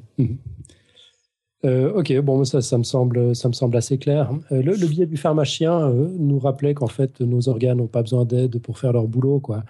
Oui, oui, c'est vrai ça. Tant qu'on profite du spécialiste, moi j'avais aussi mon, ma petite question sur une médecine alternative que j'ai connue d'à peu près, j'ai pas fréquenté, mais pas loin. c'est les magnétiseurs. Oui. Alors autant dire que ça m'a paru être du grand n'importe quoi, mais je me demandais si tu avais des choses en plus à dire. Non, mais c'est comme un peu le Reiki, c'est comme euh, toutes le Qigong, par exemple, toutes ces énergies, euh, toutes ces médecines qui sont basées sur une notion énergétique. Euh, généralement, les gens sentent quelque chose, donc du coup, ça les impressionne beaucoup. ils sentent une chaleur, ils sentent une émotion très forte. Donc, quand ils vont voir un magnétiseur ou quand ils vont voir quelqu'un qui opère de cette manière-là, ils ont une expérience très forte qui fait qu'ils y croient après, qu'ils ont envie d'y retourner, qu'ils ont l'impression d'aller mieux. Euh, mais euh, il, se trouve que quand on fait ces expériences-là à l'aveugle, c'est comme un peu le, les ondes Wi-Fi, par exemple. Quand on dit aux gens qu'il y a des gens électrosensibles, quand on leur dit qu'il y a des ondes Wi-Fi, ils vont se sentir pas bien, qu'il y en ait ou non. Euh, bah là, c'est pareil. C'est-à-dire quand on leur dit qu'il y a un magnétiseur, ils vont sentir une énergie euh, qu'il y a un magnétiseur ou non. Donc, voilà. Je sais pas si je suis clair, en fait. Je suis clair? Si, si, si, Moi, ça m'avait paru être une sorte de psy mieux mise en scène, quoi. Mais mm. enfin, quelqu'un avec qui parler, c'est un peu ce que tu disais, qui faisait le rôle de d'écouter, d'avoir de, la compassion, mais avec une autre mise en scène que le psy classique, quoi. Euh, ouais, mais c'est quand même beaucoup plus barré là, hein, parce que euh, il va, euh, tu vois, tourner ses mains autour de, de ton corps. Et pour, pour, le coup, chez les magnétiseurs guérisseurs, j'ai l'impression qu'il y a, on est plus facilement tombé, on, tombe plus facilement sur des charlatans qui vont vous escroquer financièrement. Ah ouais, parce que tu. Bah, donc méfiance, méfiance. Ah non, tout à fait, méfiance, méfiance à mort. Hein. Alors, on a une question de Moby qui est dans le chatroom et qui demande si la réflexologie, ça t'évoque quelque chose. Bah, c'est à ça que je pensais quand euh, Alan m'a posé la question de qui commençait par un R aussi, j'ai oublié du coup. L'iridologie ou les MDR Non, non, non. Euh, non, c'était la kinésiologie, non? Oui, kinésiologie, oui, ça, je pensais à ça. En fait, la réflexologie, il me semble que c'est euh, des gens qui travaillent sur le pied. Et donc, c'est l'idée. Je me gourre pas, c'est bien ça Que je parte pas dans, dans un délire. La réflexologie, euh, bah, je sais pas, elle est dans la chat room. Euh, moi, j'ai déjà vu. Je, crois que c'est euh, les gens. Ouais, c'est ça, c'est le pied, ouais. Ouais. Donc pour eux, voilà, le, pied, tout est connecté au pied, et donc tous les problèmes, tous les, toutes les maladies sont liées à, à des, des, points qui se retrouvent sur, sur, sur vos pieds. donc c'est toujours cette même idée qu'on trouve, je trouve, qu'on retrouve dans les médecines alternatives, c'est-à-dire quand on va voir l'ensemble des problèmes euh, du corps humain sur un truc donné. Donc là, ça va être les pieds, euh, les ostéopathes vont euh, remettre le, le, corps humain dans le bon sens pour qu'il s'autorégule. Donc là, on va appuyer sur certains points du pied pour que le corps s'autorégule. L'acupuncture, ça va appuyer sur certains points pour que le corps s'autorégule. On, il y a vraiment quelque chose une philosophie qui quand même se retrouve dans toutes ces médecines alternatives, mais qui du coup n'est jamais basée sur la science, sur ce qu'on connaît du corps humain, sur ce qu'on connaît du comment le corps humain s'autorégule justement, qu'est-ce qu'il est capable de faire et qu'est-ce qu'il n'est pas capable de faire. Donc euh, la réflexologie euh, connaît une certaine popularité, j'ai l'impression, en France. Euh, mais voilà, il n'y a, aucune preuve scientifique derrière pour justifier une, une, efficacité de la réflexologie. Ok, merci. on, zappe, là, on saute du coq à l'âne. Est-ce que tu sais s'il existe des initiatives pour protéger le terme médicament et éventuellement interdire de faire usage de la mention médicament sur des produits qui n'auraient pas fait la preuve de leur efficacité. Une appellation d'origine contrôlée médicament J'adore. Euh, bah, euh, de, toute façon, je, je, crois que bah, il y a toute une régulation sur les médicaments. De toute façon, il, faut que la, la sauf à part l'homéopathie qui est une exception, euh, tous les médicaments doivent faire, doivent montrer une efficacité au-delà de l'effet placebo. Donc il y a déjà une régulation qui existe. Donc pourquoi l'homéopathie échappe à cette régulation? Ouais, bonne bah, D'une part parce qu'ils n'arrivent pas à démontrer que c'est meilleur que le, placebo, ça se saurait. Et d'autre part parce qu'il y a eu du lobbying de Baron euh, qui euh, fait que euh, Baron ou d'autres d'ailleurs, hein, qui, qui, fait que voilà, ils, ont un, une clause spéciale, spéciale homéopathie qui permet de, de transgresser cette règle, de faire meilleur que, je suis pas sûr que ce soit que ça, parce que je, ne parlais pas de l'autorisation de, mise sur le marché, mais juste l'appellation médicament.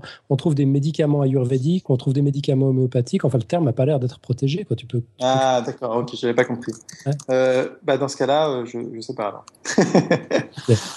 D'accord. Euh, moi, j'avais encore une question, mais je, si tu arrives à y répondre rapidement, si on repart sur, sur une heure, hein, c'est peut-être pas une très bonne idée.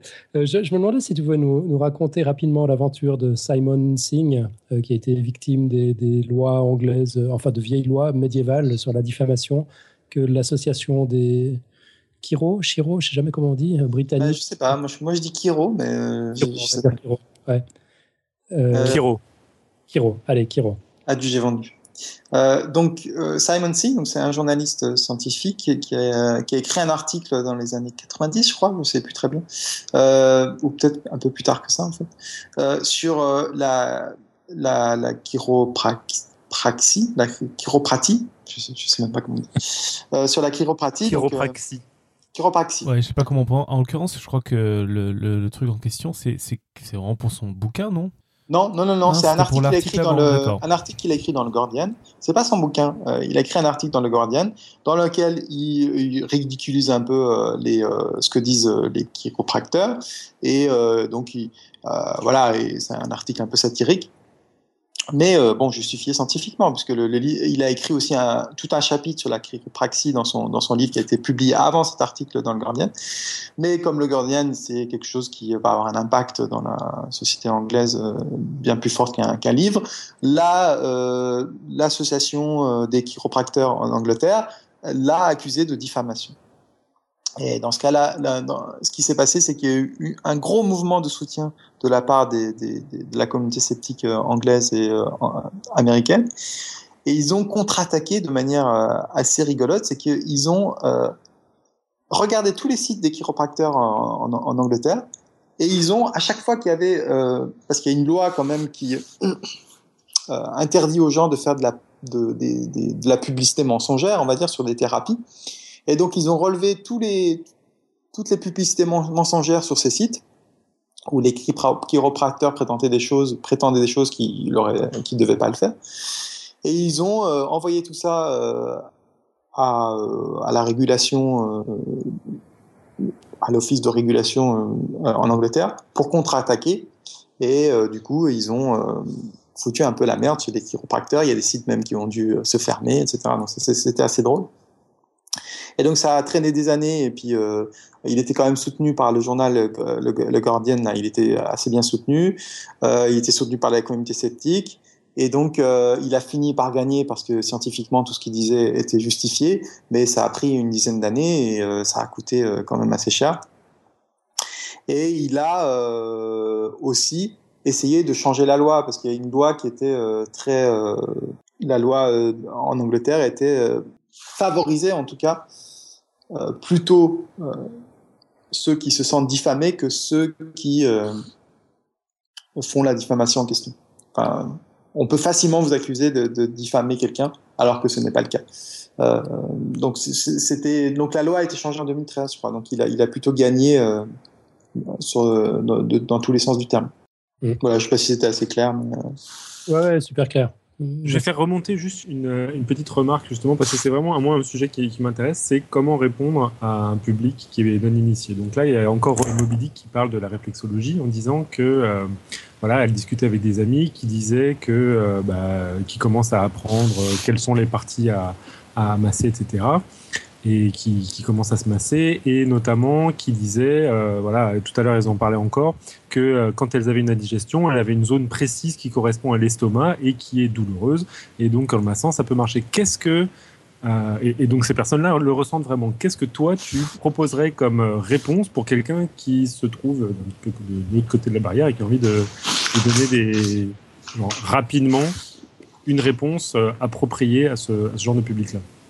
Bah, le problème, je crois que c'est qu'il n'y en a pas. À partir du moment où les gens euh, ont vécu quelque chose, ont fait une expérience euh, et qu'ils l'ont ressenti au plus fort de, de, de, leur trip, on va dire, euh, c'est très dur de leur expliquer euh, qu'il faut un protocole scientifique, qu'il faut euh, avoir une démarche, prendre du recul parce que, pour, pour, ce qu'on a ressenti, de savoir si ce qu'on a ressenti c'était vraiment lié à ça, si c'est corrélation causalité, leur expliquer, enfin, leur expliquer toute la démarche scientifique qui a amené aux outils qu'on connaît aujourd'hui, euh, les études randomisées en double aveugle, etc.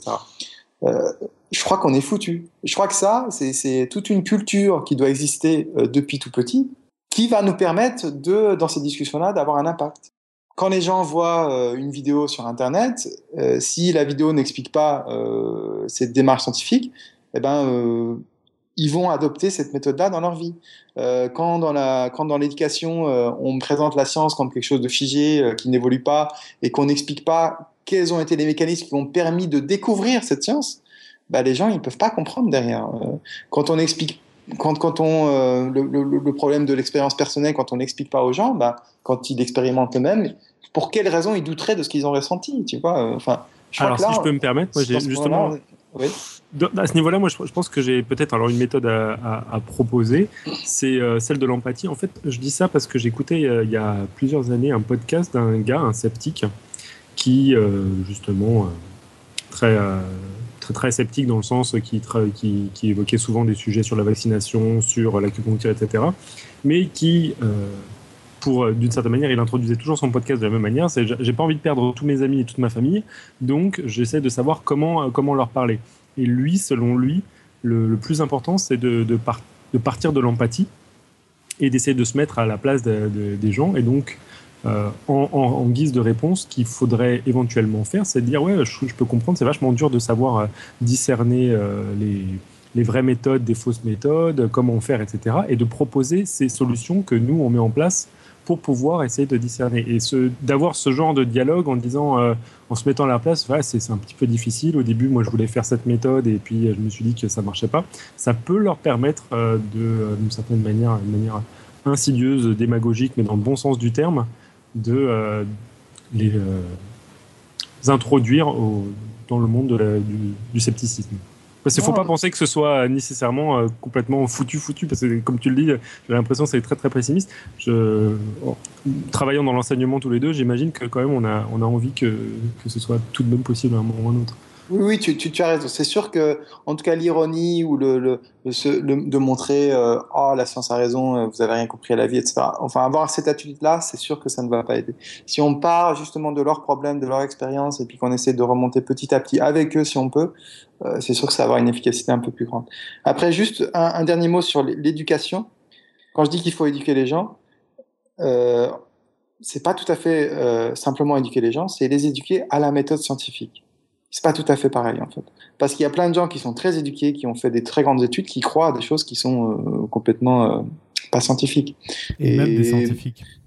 Et même des scientifiques d'ailleurs. Donc, donc c'est, c'est, c'est pas seulement une éducation euh, comme ça, c'est une éducation par, par l'expérience justement, par comment découvrir quelque chose sur la nature, comment refaire des petites expériences et comment on a découvrir les lois de la nature. Bah ça, il faudrait, voilà, il faudrait le, euh, introduire la méthodologie scientifique de cette manière. Et moi, c'est presque, pour rebondir sur ce que disait euh, Topo, euh, enfin, quand j'en discute avec des gens autour de moi et tout, compagnie, je pense que le mot que moi j'évite, c'est scepticisme. Je, trouve que ça, ça veut dire quelque chose, ça représente des communautés, etc. Mais pour moi, c'est ce que dit Cham là, c'est c'est enfin ce que dit Nima, c'est Cham, c'est le blog, c'est c'est de la science, c'est pas du scepticisme ou un autre domaine ou quoi, c'est juste de la démarche scientifique et qu'il n'y a pas besoin d'y mettre un autre mot qui serait le scepticisme ou euh, qui donne l'impression que on est de base, bah, ce que veut dire le mot sceptique, quoi, que de base on n'y croit pas et qu'on a besoin de plus de preuves. Non, non, c'est juste que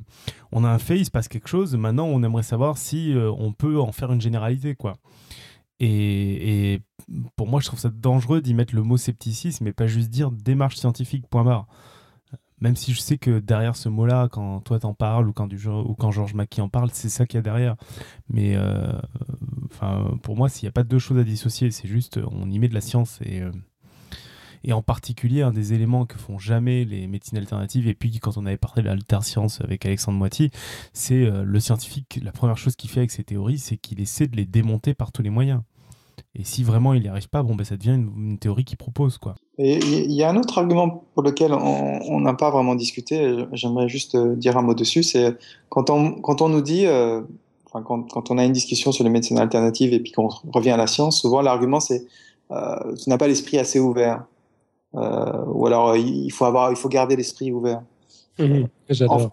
En, en, en, fait, c'est c'est très intéressant parce que justement, avoir l'esprit ouvert, euh, c'est pas ce que pensent les gens en fait. C'est pas euh, croire à tout et n'importe quoi. Avoir l'esprit ouvert, c'est tout simplement pouvoir changer la vie suivant les preuves qu'on, suivant les choses que tu découvres et suivant les preuves qu'on t'apporte euh, finalement. Euh, c'est ça le véritable, la, véritable ouverture d'esprit. C'est pas croire en tout et n'importe quoi et euh, dès qu'il y a quelque chose on ne sait pas, on va y mettre quelque chose qui, qui n'a aucun sens. C'est simplement, voilà être capable de euh, se rendre compte qu'on a fait une erreur, d'être capable de changer, d'être capable de se dire ah bah oui, euh, je pensais ça, mais tels et tels éléments font que maintenant je pense autre chose. Ça, c'est vraiment euh, la véritable ouverture d'esprit qu'il faut prôner. Si, je, me permets une, une intervention, euh, j'ai rien dit depuis le début, j'étais très sage. Euh, mais je trouve qu'il y a, y a quelque chose aussi euh, à faire du côté de la perception que les gens ont de la médecine, appelons-la, je ne sais plus comment il faut dire, traditionnelle, classique, scientifiquement prouvée, je ne sais quoi. je pense que les, les, médecins ont aussi une question à des questions à se poser sur la façon qu'ils ont de, pratiquer leur travail. Et je pense qu'il y a, y a plusieurs mouvements qui, qui vont ensemble, et notamment le fait de, de faire un procès ou, de d'engueuler ton, ton médecin quand il n'a pas trouvé ce que tu avais. Je pense qu'il y a les, les, médecins ont, des questions à se poser sur pourquoi les gens font ça. Et les gens euh, qui font ça, euh, a priori, ils ont, sont en bonne voie pour les, les, les, médecines traditionnelles aussi, les médecines alternatives aussi, je veux dire. Euh, il y, a, vraiment aussi comment on perçoit la, médecine. Je veux dire, il y a, je pense, beaucoup de gens qui ne voient pas, la, et y compris dans la médecine, euh, qui ne voient pas la médecine comme de la démarche scientifique, qui voient la médecine comme un truc, euh, on a un problème, on sait soigner, quoi. Un, un, côté très scientiste. Et qui, je pense, euh, encourage le mouvement vers des médecines autres. Je sais pas si j'ai été très clair. Ouais, ouais, je suis d'accord. On, on l'a évoqué justement sur l'attitude des médecins euh, qui euh, s'y faisaient bah, plus s'ils avaient un, un, comportement plus empathique, euh, serait plus efficace. C'est même pas tellement empathique, c'est ne pas donner l'impression que la médecine, euh, que qu'ils savent tout. Je veux dire, j'en reviens au tout début du, du, dossier, il y a quand même essence, il y a beaucoup de, de traitements. Euh, on ne sait pas spécialement pourquoi ça marche. On a constaté que ça marchait. Si on expliquait ça comme ça, plutôt que de donner l'impression que euh, à tout problème une solution, parce que de toute façon les gars on est trop fort et que euh, la science sait tout et, et, et peut tout. Enfin, je pense vraiment qu'il y a beaucoup de gens qui ont cette image-là de la médecine, y compris certains médecins. Après, je pense qu'il y a aussi cette image aussi que euh, qu'ont les médecins que s'ils n'adoptent pas ce comportement, ils perdent leur euh, statut d'autorité et que potentiellement, j'espère dans, dans, le meilleur des cas, euh, ils peuvent penser que ça aura un effet sur euh, justement les effets placebo entre guillemets. Bien sûr, mais je pense que c'est vraiment une, une, question à poser. C'est, enfin, je dis, hein, c'est, voilà, je pense qu'il y, y, a quelque chose à faire sur la perception des médecins de, par eux-mêmes, par le reste du monde, etc., euh, etc. Il y a une vraie question là-dessus. Parce que médecin, ouais, je, je, lis médecin sur deux pour rassurer aussi, ouais, mais je sais pas si ça me rassure, moi. moi non moi, un médecin qui sait à chaque fois systématiquement ce que j'ai, bon, en même temps, moi, j'ai jamais rien, mais euh, je veux dire, on, on, connaît tous des histoires de, de, gens qui ont eu des problèmes où ils sont passés par 15 médecins et ça n'a jamais marché. Si on a en tête qu'un médecin, ça doit savoir, on est très énervé et on va chercher ailleurs. Mmh. Euh, si on a en tête que ben, les médecins, ils font ce qu'ils peuvent, ils essayent des trucs, ils savent pas trop, euh, des fois ils savent, des fois ils savent pas, euh, ben, on n'est pas énervé, on dit, au, on va dire au médecin, ben, ça n'a pas marché, on ose lui dire, et on dit, j'ai l'impression que ça marche pas, on en discute avec, on, on s'y intéresse et on, on cherche avec lui à la limite si c'est vraiment un truc qui est compliqué et qui dure longtemps. Enfin, je, voilà. Alors, on va peut-être pas lancer un débat. Non, non, non, on va pas lancer un débat. Je voulais pas lancer un débat. Je voulais juste en, dire. En tout cas, tu te fais engueuler par Georges euh, qui demande des sources pour les traitements dont on sait pas comment ils marchent. ok, je vais pas avoir de source, mais. Euh... non, non, mais je rigole. Je, je, je, je, euh, relance euh, juste ce que dit Georges dans la chatroom parce que je trouve que ça conclut bien sur le côté. Euh, faut pas être sûr, faut chercher des sources, tout ça, un peu tout ce dont on a parlé aujourd'hui. Et, sinon, pour terminer sur des médecines alternatives ou prétendues al alternatives, on a une dernière question de Mika dans la chatroom qui était un peu perdue, qui ne sait pas la différence entre un chiropracteur et un ostéopathe. J'étais très embêté pour lui répondre, je ne sais pas non plus. Est-ce que tu sais, Nima euh, Oui, alors les chiropracteurs, euh, en, gros, euh, disent que toutes les maladies viennent de ce qu'ils appellent une subluxation du de la colonne vertébrale. Donc c'est un concept qui n'est pas très bien défini scientifiquement. Et donc ils disent qu'en manipulant la colonne vertébrale, ils vont rétablir euh, euh, ce qu'il faut pour que euh, voilà, vous guérissiez, votre corps s'auto-guérisse. Donc c'est très basé sur cette idée de subluxation qui n'a pas de qui n'a pas de base scientifique. Les ostéopathes, eux, ont aussi cette notion que le corps va s'auto-guérir, mais ils sont plus basé sur le, le, le, le squelette et le, les, euh, les, muscles du corps humain. Donc l'ensemble du corps. Et, euh, donc il faut des manipulations pour établir euh, pour, une bonne harmonie dans le corps humain. Mais là, c'est basé sur des données scientifiques ou non plus? Euh, bah, Certaines, en fait, certaines pratiques euh, sont effectivement se rapprochent beaucoup de ce que font les kinés, par exemple. D'accord. certains mouvements, certains, pas tous, mais certains trucs se rapprochent beaucoup de ça. après, il y a, comme je l'ai dit, il y a beaucoup de manipulations dont on ne sait pas vraiment si elles sont efficaces, comme parce qu'il n'y a pas d'études en fait par rapport à ce que prétendent les ostéopathes. Donc il y a beaucoup de maladies qui sont prétendues être soignées alors qu'on a, on a un pal d'efficacité euh, démontré scientifiquement derrière. Ok, merci de la précision. Ok, et puis on va terminer sur, euh, est-ce que tu as des, des, livres à nous recommander sur le sujet? Alors oui, oui, euh, j'ai pensé à des livres. Donc il y a d'abord un livre qui est peut-être pas très connu de Richard Monvoisin dont j'ai parlé de Collectif Cortex et de Nicolas Pinceau. Euh, j'espère que c'est bien Nicolas. Euh, ça s'appelle euh, Tout ce que vous n'avez jamais voulu savoir sur les thérapies manuelles. Donc, j'ai trouvé ce, livre vraiment excellent parce que ils parlent tous les deux Enfin, c'est beaucoup plus large que les thérapies manuelles parce qu'ils abordent vraiment tous les problèmes de, la science, de comment savoir si une thérapie est efficace, des, biais cognitifs qui peuvent nous tromper, euh, des problèmes aussi dans les publications scientifiques. Donc, euh, il y a vraiment plein de choses super dans ce livre. Euh, mais pour le coup, je n'ai pas appris tout ce que je voulais sur les, sur les thérapies manuelles. Donc, j'ai été un peu déçu de ce niveau-là, mais sinon, c'est vraiment un livre super, plus général qu'il n'en a l'air en tout cas. C'est pas vraiment euh, que sur les médecines euh, manuelles comme on pourrait le penser avec le titre.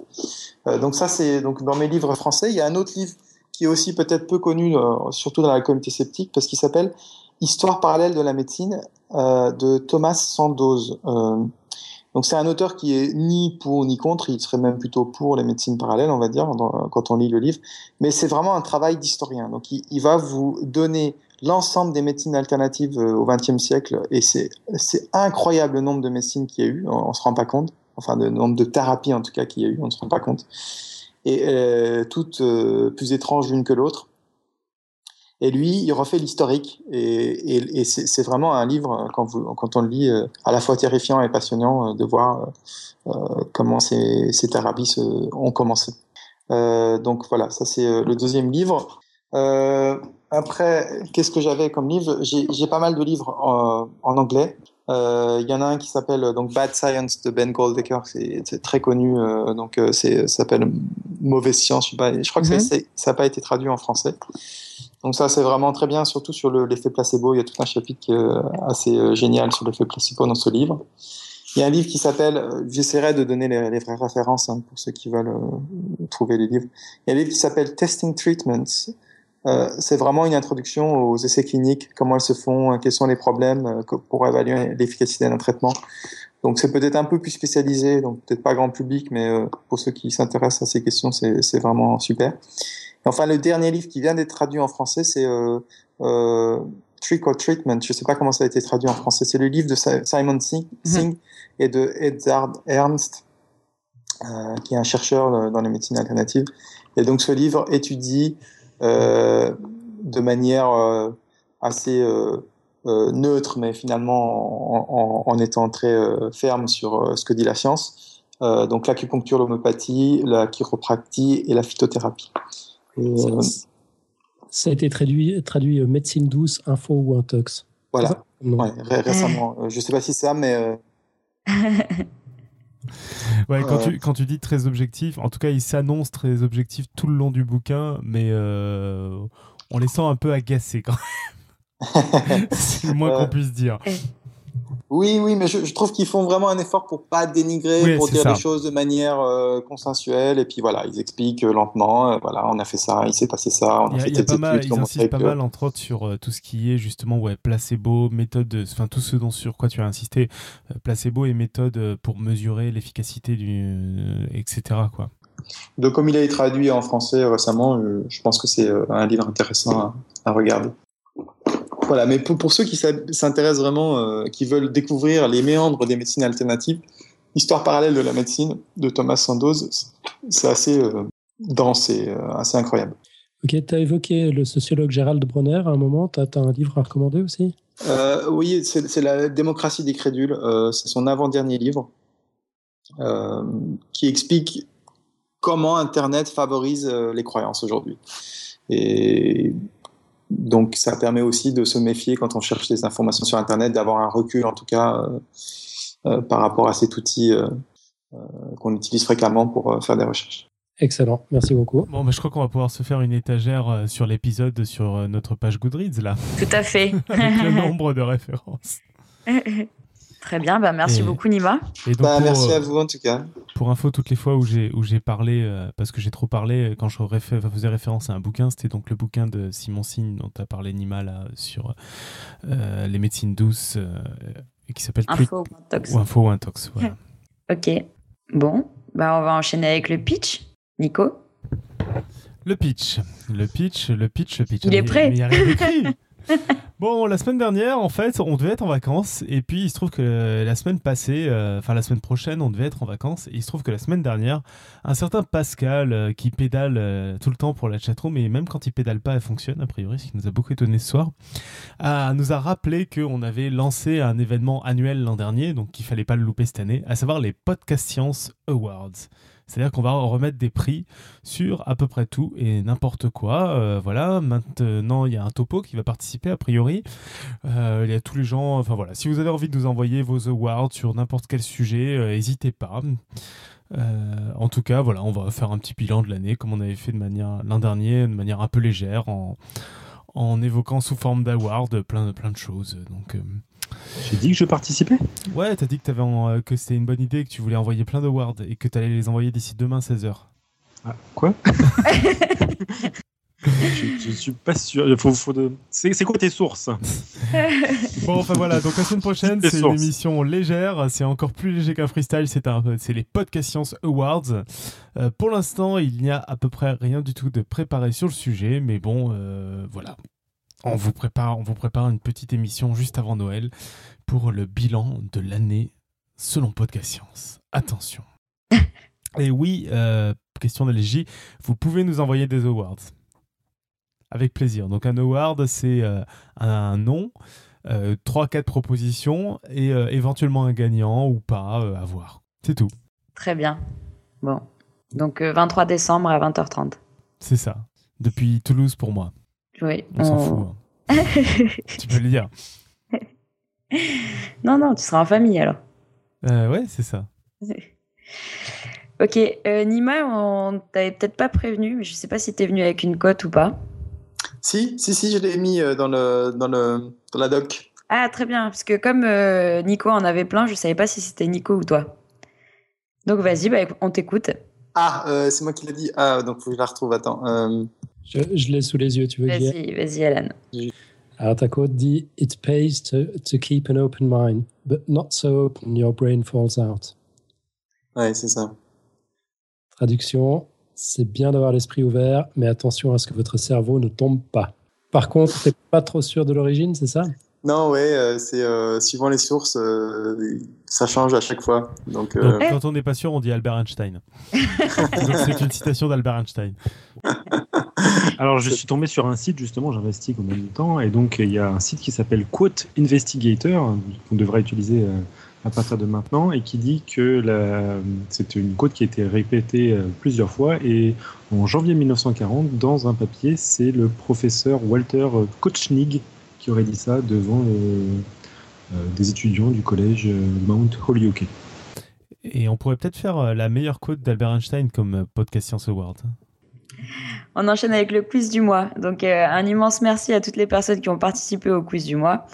Euh, on commence à avoir un nombre de réponses conséquent, ça fait plaisir. Euh, avant de pouvoir diffuser la réponse officielle, on attend tout de même la participation de notre ami Xavier Durussel. Donc Xavier, pour rappel, le quiz du mois, c'est il faut se couvrir pour ne pas attraper froid. Et pour les autres, vous pouvez aussi nous, nous envoyer vos réponses par mail, Twitter, Facebook, enfin tout ce que vous voulez. Et on promet, votre réponse ne sera pas ignorée et pas coupée au montage. Oui. Xavier, tu sais ce qu'il te reste à faire. Voilà. On attend Et tant qu'on n'aura pas de réponse, pas de réponse au quiz du mois. Voilà, c'est de la faute de Xavier Durussel. Xavier Durussel, vous pouvez ce lui envoyer des messages sur Twitter ne fait pas son travail. euh, les amis, vous avez des plugs? C'est pas vraiment un plug, mais juste un petit merci en passant à Pouillot qui nous a de nouveau fait des dessins de malades dans la chatroom. Et puis un merci, un, gros, gros, gros merci à Georges McKee qui fait don d'un micro de compète à Topo. Il va lui envoyer ça dans la semaine. Topo, du Alors, La condition, c'était que donc le Père Noël, il faut bien le dire, hein, le Père Noël, c'est totalement bullshit. Mais tu pouvais l'annoncer avant s'il y a des enfants qui nous écoutent là. À 23h19, je, je crois que ça va. Ah, on va diffuser après en balado-diffusion, je te rappelle. Eh ben, tu mettras ça en bonus, tout va bien. De toute façon, j'ai fourni, j'ai fourni dans la chatroom. que c'est du bullshit ou pas Exactement, j'ai fourni dans la. Parce que moi, je connais plusieurs témoins qui peuvent te témoigner que ça existe. Hein. Eh bien, dans la chatroom, j'ai mis deux vidéos du prof Okita et euh, du prof de, du docteur Nozman, ainsi que euh, une infographie réalisée par euh, G du Strip Science, qui nous explique comment justement le, Père Noël ne peut pas exister pour délivrer tous les cadeaux. Il y a un truc que je voulais rajouter pendant que j'y pense. Pardon hein, de, couper toute cette fin là. C'est que les gens qui font, qui guérissent, Reiki, etc jamais ils ne font en sorte que vous allez plus mal. Juste pour euh, garder ça en tête. Euh, c'est quand même étrange finalement. On, peut, toujours faire en sorte que vous allez mieux, mais jamais euh, parce que finalement ils pourraient jouer sur votre énergie pour que vous allez plus mal.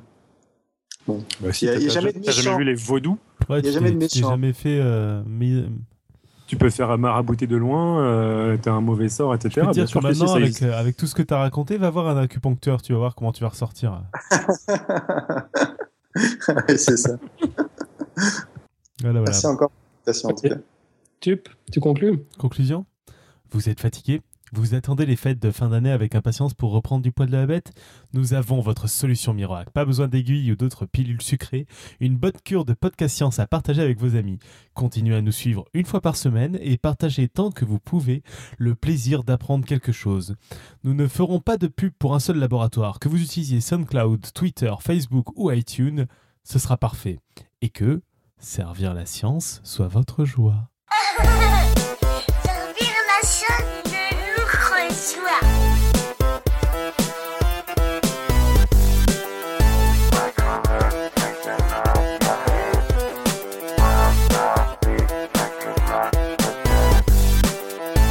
Bon, c'est bon, vous êtes content On n'a pas eu la même conclusion que d'habitude?